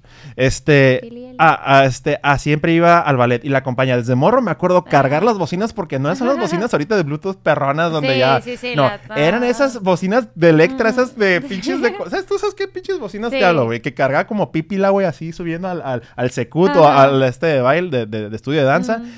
Y pues les ponía play y pues ahí me, me encantaba ese mundo. Desde que estaba chica, pues mi hermana estuvo un tiempo con ella y después yo me quedé con ella. Ahí fue donde me empezó a gustar la música clásica, el piano, se me hizo bien perro. O sea, se me hizo, hasta en ciertos momentos estuvo en, va- en- varios, este, eh, ¿cómo se llama? Salí en varios eventos de ella y yo también. Entonces, desde entonces fui como teniendo esa apertura a la sensibilidad. Mm. Entonces, pero no va a pasar si no estás dicho. expuesta. ¿Verdad? Entonces, por ejemplo, no sé si tú a lo mejor tú entiendes un poco más a los hombres porque tienes puros hermanos. Sí. Sí, yo a lo mejor entiendo más un poco más, soy un poco más sensible porque crecí con muchas mujeres en mi vida. No, yo no tengo un hermano hombre. Sí, yo tengo una sola, una sola hermana mujer y muchas tías, ¿verdad? Mm. Entonces, para mí fuera, era bien normal pasarme todo el día con ellas. Yo siempre, de- desde muy chico, siempre me quedé en casa de mis abuelas y tenía muchos primos. Entonces, siempre la parte de sensibilidad para mí fue algo normal. Claro. ¿verdad? Entonces yo nunca tuve eso de que eh, los hombres no lloran, ¿verdad? Entonces, no, hombre, ya sigo y hasta la fecha soy un pinche chillón. Este, y ahorita más por dramático que por otra cosa, pero eso es, eso es justo lo, lo- lo que, lo que pasa, lo que tú dijiste y que me sonó mucho. Los hombres no están acostumbrados a abrirse más que con sus, con sus novias y si es que se abren. Ah, claro, sí, sí. Porque estamos muy acostumbrados de que, ah, qué atractivo un hombre que no cuenta. No, hombre, los hombres son los que más se suicidan. Yo no sé quién dice eso. No, no, hay, Hay tú no, ajá, no, sí. claro, de que ah, el hombre rudo que no quiere saber nada, que se guarda sus problemas y Mm, mm. que está muy acostumbrado al prototipo de los 40 o 50 de que el Mm, hombre mm. llegaba, no me hables, no me hables, dame mi trago y con permiso. ajá. Quítame Mm. las botas y voy a irme, no me hables, por favor, voy a tomar. Mm. Y es un prototipo muy a la antigüita que el hombre siempre se le ha enseñado. Y sí, eso todavía fue parte de mi generación, que a mí no me tocó personalmente, pero muchos de mis amigos, tengo amigos Por ejemplo, con Rodo. Un saludo, Rodo. De que con Rodo hablo perfectamente sentimientos. Él me cuenta de lo Ah, que qué siente. padre. Acá, Ajá. de que una novia, no, que, que ando bien aguitado. Y que yo, yo también ando bien aguitado. Y, ay, Ajá. todos pisteando. Y yo ni tomo, pero con él nomás tomo. Es la única persona con la que tomo así. Ajá. Y chichilla era, ¿no? Y ya. Pero tengo amigos con los que no puedo tener esas conversaciones. Y son amigos del alma. Así, que amigos que Ujú. tengo aquí en el alma. Yo sé que estamos los juntos los dos hablando y estamos sentados nomás así. ¿Qué pedo, güey? ¿Cómo te fue? Ah, ¿ya no andas con ella? Mm. ¿Es que pero quieres hacer algo o qué? Súper triste. Y, ah, no, y, es la- una manera de cómo muchas veces la presencia es muy importante en un hombre, ¿no? Muchas veces Mm. la manera de comunicarse con un hombre es como hace con amigos. ¿Cómo hace, cómo hace amigos un niño de chico? Hey, ¿están jugando fútbol? ¿Ocupan uno más? Va, amigos para toda la vida después de eso. Es Mm. para, para, para hombres, al menos eh, en mi experiencia, es bien fácil hacer amigos en el recreo, ¿no? De que, ah, ok, eh, tú, ay, un hombre tiene la misma camiseta que yo, hey, tiene la misma camiseta del mismo anime, qué perro. Y muchas mujeres de que pueden decir, hey, traes la misma camiseta que yo, qué pedo, ¿no? Que ya últimamente mucha gente le vale madre, ¿no? Mm, Pero a otros hasta, güey, ¿dónde está el mismo color? Ujú. Fuiste a la misma tienda, al Target, ay, también la compré ahí. Entonces, este, para nosotros es- somos muy cavernícolas todavía en manera de conectar, que desgraciadamente todavía somos muy cavernícolas al expresarnos. Pero son conexiones reales. Claro, Mm. claro. ¿Qué, qué lo pasó? O sea, ¿qué pasó con los Óscares? Este cuate le metió una cachetada guajolotera al, al Chris Rock Mm. Porque obviamente no se paró random el Will Smith, o sea, a darle una cachetada porque ese comentario que estuvo mal o bien, eso ya es opinión de cada quien. Pero obviamente esa fue la gota que robó el vaso que ese güey tiene problemas con su esposa de ya mucho tiempo. Hasta hicieron un Mm. programa de televisión donde hablaron, donde Sí, la sí, esposa sí. le fue infiel y la madre. Que eso viene valiendo madres. O sea, es un matrimonio y a mí es Mm, muy mm. sagrado lo de ellos, ¿no? ¿Sí o no? Pero obviamente ese güey, en vez de comunicar sus sentimientos después, pues se paró y le metió una cachetada, le cagó el Oscar a todas las demás. O sea, a todos los que ganaron esa noche, porque nadie se acuerda de ellos, nomás se acuerdan de ese cuate. Y fue una manera de lo que estamos hablando ahorita, de expresar los sentimientos, pues así. Ok. O sea, de que, de que muy... Mm. No sé, no sé qué piensas tú de eso. Pues el otro tiró mierda, pues le contestaron. ¿Tú crees que fue justificado? No te voy a decir que a lo mejor está mal de mi parte decir, ay, no, tú. No, no, no, lo o que sea, lo haberlo que dicho, piensas. pero No estás mal o bien.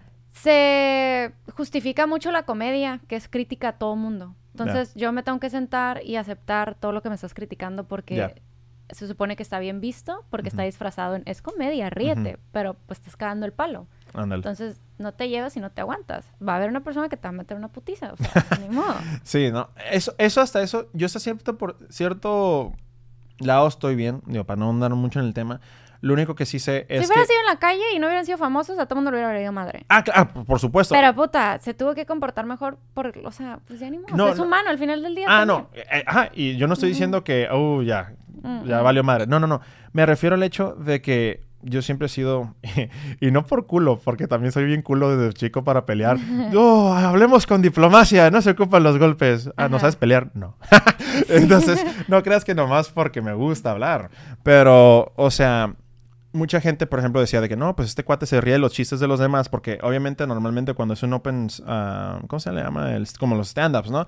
De que, oye, si te estás, te estás riendo de las demás personas de los chistes, pues cuando te toque a ti, pues no te agüites, que es como la naturaleza de los chistes. Sí, sí, sí. Es lo único como que la crítica que yo daría es, ok, va, hasta este cuate se rió el momento que fue el chiste, ¿no? Entonces fue como que, espérame.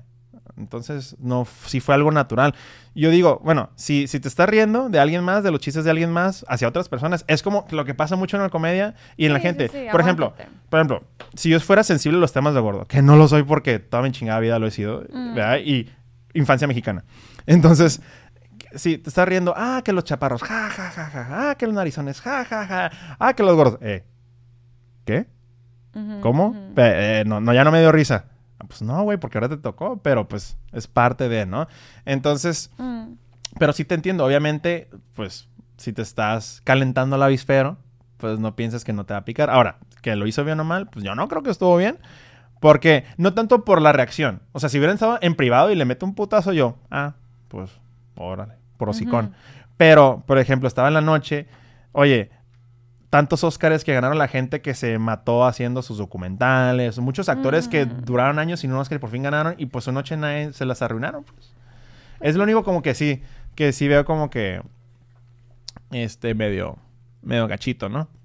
Ya para concluir, un tema así que, que me llama mucho la atención tuyo, ¿no? O sea, obviamente, eh, con tus redes sociales que empiezas a... Que vilmente, ¿sabes qué me acuerdo a ti de las primeras historias que vi tuyas? ¿Qué? Que estás en la línea platicando. Ah, Tus monólogos de la línea me cae la risa porque... O sea, no, o sea, yo te conocía de la prepa y Mm. te tenía que como todo el mundo nos agregamos en su momento cuando se en redes Sí. sociales. Yo tengo Ujú. gente de la prepa que en mi vida he vuelto a hablar con ella y pues ahí la tengo. ¿Va? mm, mm. Entonces, de nada me da un chorro de cura porque tú te- hacías tu rants en la línea de que, ¿sabes qué me caga? Y empezaste que la, la, la, la. y ahora la, y ahora vas a con jajaja. Y aparte te levantabas bien temprano porque ibas al gimnasio bien temprano. Sí. Entonces ya la madre, empieza el monólogo gratis de, de 15 segundos. Y de repente cuando era un rant bien largo, eran como cuando había un chingo de, de puntitas, así que una historia larga. Y yo, verga, ¿qué le pasó? Entonces me daba un chorro de cura. ¿Tú sientes que es algo saludable estar compartiendo como ciertas, más bien, deja cambiar la pregunta. Mm. ¿Sientes que es una terapia bastante válida estar compartiendo tu vida o pedacitos de, de- de tu vida así por redes sociales? ¿O sientes que del otro lado, porque esa es una que puede ser como terapia, Ujú. como a mí me gusta hablar, así como me gusta tocar el piano, me gusta comunicar, ¿verdad? Tú puedes que tú puedes pensar que también podría causar mucha ansiedad. O sea, tú que le ves más pro o contra, porque también si estás en redes sociales y estás buscando ese like o estás buscando ese, esa contestación, porque está curada cuando alguien te responde tus, tus historias y dices, puta Mariela, te ves súper bien, no manches. O sea, tu cambio hace dos meses que pusiste una foto de comparación, obviamente es un feedback positivo, que claro, yo sí me gusta, eh, obviamente. Tú sientes que en redes sociales es más a favor o es detrimento expresar tu vida cotidiana. Sí, obviamente no todo, ¿no? Porque hay cosas que no hablas. Pues ajá, tú decides qué subes. Pero yo no me refiero en tu caso normal, necesariamente, pero en el caso general de la gente.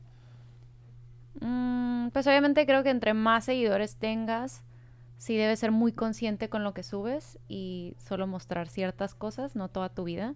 Pero pues es igual en ese filtro y en el de nosotros. ¿Qué te hace atractivo? Perdón que te interrumpa.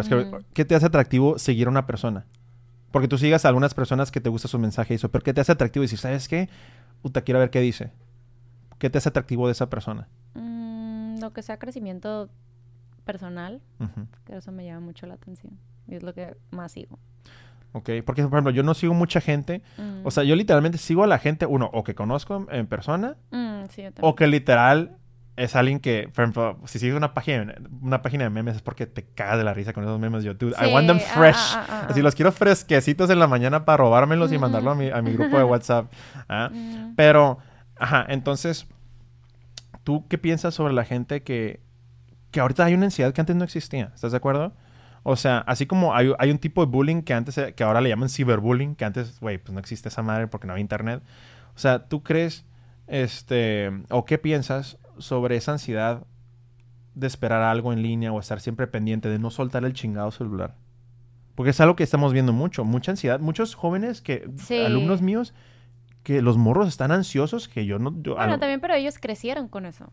Es que es la diferencia. Es a nosotros nos tocó el cambio. Nuestra generación creció sin nada de eso. O sea, y aún así, ahorita muchos, me incluyo, sufrimos de, ok, pierde un chorro de tiempo. Chingo de tiempo, ¿eh? Te engranas bien machín y dices, no, no, no, o sea, me tengo que salir. ¿Cómo vamos a criticar o juzgar a estas generaciones que literal, desde que tienen dos años, toma el teléfono? Sí, O sea, ese es su met, ese es su escape, ese es su todo. Entonces no, no puedes comparar. Creo que sobre compartir, yo antes, como mis cosas de la línea, o sea, compartía mucha... Cada la risa, en serio. Muchas cagadas de palo y, quejas, ¿no? Y creo que es algo que quise cambiar. No lo he cambiado totalmente, ¿no? De repente sí hay, pero trato de que, que sea algo un poco más productivo o que deje alguna enseñanza. No tanto... O sea, creo que lo que comparto cuando hablo tiene un punto. No todo, no todo el tiempo, pero quisiera que la, la gran Sí, porque si, si algo te compartes un meme que te cagaste la risa, no es como que quieres darle una enseñanza. No, claro, o, sea, cosas chistosas o lo que sea, pero digo, si voy a hablar, sí espero que sea algo que pueda ayudar. Sé que no siempre es el caso, pero espero que el 90% sea así. Pues por eso también cambié mi, mi forma de hablar, mis quejas y eso, que sí daban mucha risa, pero dije, pues al final del día son quejas. ¿Qué hago? O sea, comentarios ignorantes, ¿no? Entonces ya no quería hacer eso. Parte de crecer. Oye, Marile, ya para finalizar, ¿qué le quisieras decir a esa niña que te ve en el gimnasio de repente? O esa muchacha que a lo mejor tú no te das cuenta porque tú estás súper enfocada. A esa Marielle de 16 años que se llama diferente, ¿verdad? Que te ve a ti en el gimnasio y dice, güey, ¿qué onda con esa mujer que se ve indisciplinada, que fue tu caso hace varios años? Ahora te ven a ti. ¿Qué le gustaría decirle a esa muchacha que a lo mejor puede que no sea insegura, pero pues no sabe por dónde empezar, no sabe si... O sea, te ve a ti, ¿qué le gustaría decirle ahorita si... si ah, Son dos preguntas. Ajá. ¿Una a mí y otra a la gente? No, no, no, a ti, no, no, a ti, O sea, tú, lo que te quiero decir es, mm. hay una muchacha en el gimnasio, tienes que pensarlo de esta manera, hay una muchacha en el gimnasio que ya te ve a ti, como tú veías a esa mujer que hacía ejercicio y tú te, quedaste asombrada. Dijiste, wow, qué mm. chingón se ve. ¿Qué te gustaría decirle a esta muchacha? ¿Sí? O cualquier persona que te siga en tu perfil, en tus redes sociales y diga, a la madre, me gustaría ser como ella. Mm. Es un proceso difícil, pero vale la pena. Y hacerlo bien. Es difícil, es que es muy difícil. Y no quiero que la gente se lo olvide. porque me ven y dicen, ay, qué padre. O, bueno, una señora una vez en el gimnasio de que, ay, qué bonito tu cuerpo, qué padre estar como tú. Pero entre qué padre y, ugh, ¿sabes cómo? Mm, Y yo, señora, llevo 10 años entrenando. O sea, no mames. sí, sí, claro. O sea, no es fácil, pues. O sea, y, y te digo, sí se puede rápido, pero involucra un chingo de, de sacrificios y determinación. Y eso que al chile no los tienes. Es muy difícil, o sea, no que no crea que no los tengas, pero es muy difícil. No empiezas teniéndolos, pues. Ajá. Entonces, es un proceso que te va a costar, no la vas a agarrar la primera y tienes que saber qué así es. Alta y baja hasta que logres llegar a tu balance, pues. Pues muy bien. Oye, pero platícanos dónde te pueden encontrar en tus redes sociales para que te Ah, sigan. Te tengo Insta, ba- Batista B. Mariela. Oye, ¿y ya? ¿Ya le entraste también al TikTok o no? No. Éntrale. Ahí, ahí- ahí es donde yo me pegué. ¿Sabes por qué? Porque es que en TikTok te puede ir muy bien o muy mal y la gente es bien culera. ¿Por qué? Entonces, ¿Cómo? bueno, siento que en Insta yo he tenido todo el tiempo reacciones positivas. De todo el tiempo que he tenido Insta, a mí la gente no me caga el palo, no me dice nada. O sea, en todo caso es como que, ah, estoy en desacuerdo con algo que subiste. Ah, pues chingón. O sea. Pero no es como, puta, estás horrible. O sea, hay cosas ¿Te Y- han llegado a comentar eso? en no, Tik- no, no, jamás, Ah, a eso me refiero. Pero en TikTok lo veo mucho, porque la gente, pues, se esconde en la computadora Un usuario anónimo, ¿no? y caga el palo y dices, bueno, al final del día, sí, no te debería afectar ni nada. Pero dices, güey, ¿qué pedo con la raza? Y todo, o sea, digo que quiero subir videos de entrenamiento y hay un güey que todo el mundo sigue de rutinas y, ¿está bien eso? ¿Está bien aquello? ¿Está bien? O sea, es a la madre, déjame ser. Sí, sí, Entonces, sí. por una parte, sí está cool, pero por otra parte no. Y por eso digo. Sí, aquí a mí, a mí me pasaba de que con- en TikTok, pues yo literal, está bien chistoso. Mucha gente no entiende y se saca bien cabrón de pedo cuando subo cosas de videojuegos y vienen de TikTok porque de, de mis videos Mm. médicos de TikTok dicen, espera, ¿cómo que este cabrón es un ñoño donde... Ah, cuando les digo, vénganse a jugar conmigo en stream y digo, ¿eh? porque en TikTok em- intenté hacer una página de videojuegos, ¿verdad? Doctor Mm. Moby. Y pues nadie lo vio más que yo y Rodo, ¿no? Y entre él y yo nos... Déjale view, cabrón, dale like. Y así, no like por like. Y yo, pues nada, güey. Total, hice un video donde alguien me hizo una pregunta, porque lo cool de TikTok es que puedes contestar preguntas con videos. Ah, sí, sí. Mm, mm. Entonces yo contesté una pregunta de que me hicieron, oye, ¿ex- ¿existe la LP, que es la putería, ¿no? En el hospital. Yo, "Pah, a huevo. yo, yo, mi hijo, o sea, de Ah. Grey's Anatomy se queda corta. Y no, que sí, que no, y di mi Ah. opinión. Mm. Y pues ese video agarró un chorro de views, ahí tengo más de un millón de views. Y de ahí empezaron las preguntas y las preguntas y me hacían preguntas así bien genéricas. Yo, ah, mira, yo en mi experiencia, bla, bla. Mm. Y ahí empecé a agarrar seguidores, seguidores. Mm. Y de repente, ahorita que mencionas eso de los... Hay, hay gente que nomás está... Obviamente, normalmente es un usuario sin foto. O usuario número 3, Sí, 4, 5. sí, yo, sí. güey, de quién sabe qué. O chico, o de no estoy en medicina, es una pérdida de tiempo. Yo, güey, que tu experiencia culera, güey, no te haya gustado. Porque mucho morro, literal, mi inbox está lleno. O sea, literal, inbox lleno de mu- muchachitos que me preguntan, oye, Doc, tengo 18, voy en primer semestre, pero siento que, me, que no la voy a armar. Es normal. Yo, güey, dude, yo me quise salir de la carrera 10 veces. o sea, sí, sí. no te preocupes. Entonces yo, por ejemplo, mi cura de Medi TikTok, que casi todos los Medi TikTokers es más como pinche, ay, güey, no estoy esta mal, es bien difícil, no duermes. Yo, güey, Ujú. ajá, pero leyes está bien cabrón. Ingeniería está bien cabrón. O sea, hay muchas otras carreras que están igual de cabronas o más. Mm. Simplemente es por el mame de, de medicina, ¿no? Pero yo le digo, dude, yo mi mensaje positivo, que por eso me identifico mucho contigo, es, si voy a estar sacando contenido, no voy a- estar sacando contenido para que me cae en el palo. Porque al final de cuentas yo me quiero dormir tranquilo. Sí, ajá. Porque no voy a estar haciendo pinches pedos en línea con gente que ni conozco. Porque si me voy a poner ansioso mínimo que sea con una persona que me importe y, y me preocupe, no por un usuario de Zacatecas, güey, que en mi vida lo voy a ver. Exacto. Entonces sí, pero pues bueno, a ver si te animas ya entrarle al mundo del TikTok. Pero por mientras te pueden seguir en tu Instagram. Mm. Muchas gracias por venir. Gracias ya hace tiempo lo que... No, no es un gusto. Y ya después, este... Volverlo a repetir ya cuando... Ojalá en un futuro tengamos más este, visitas.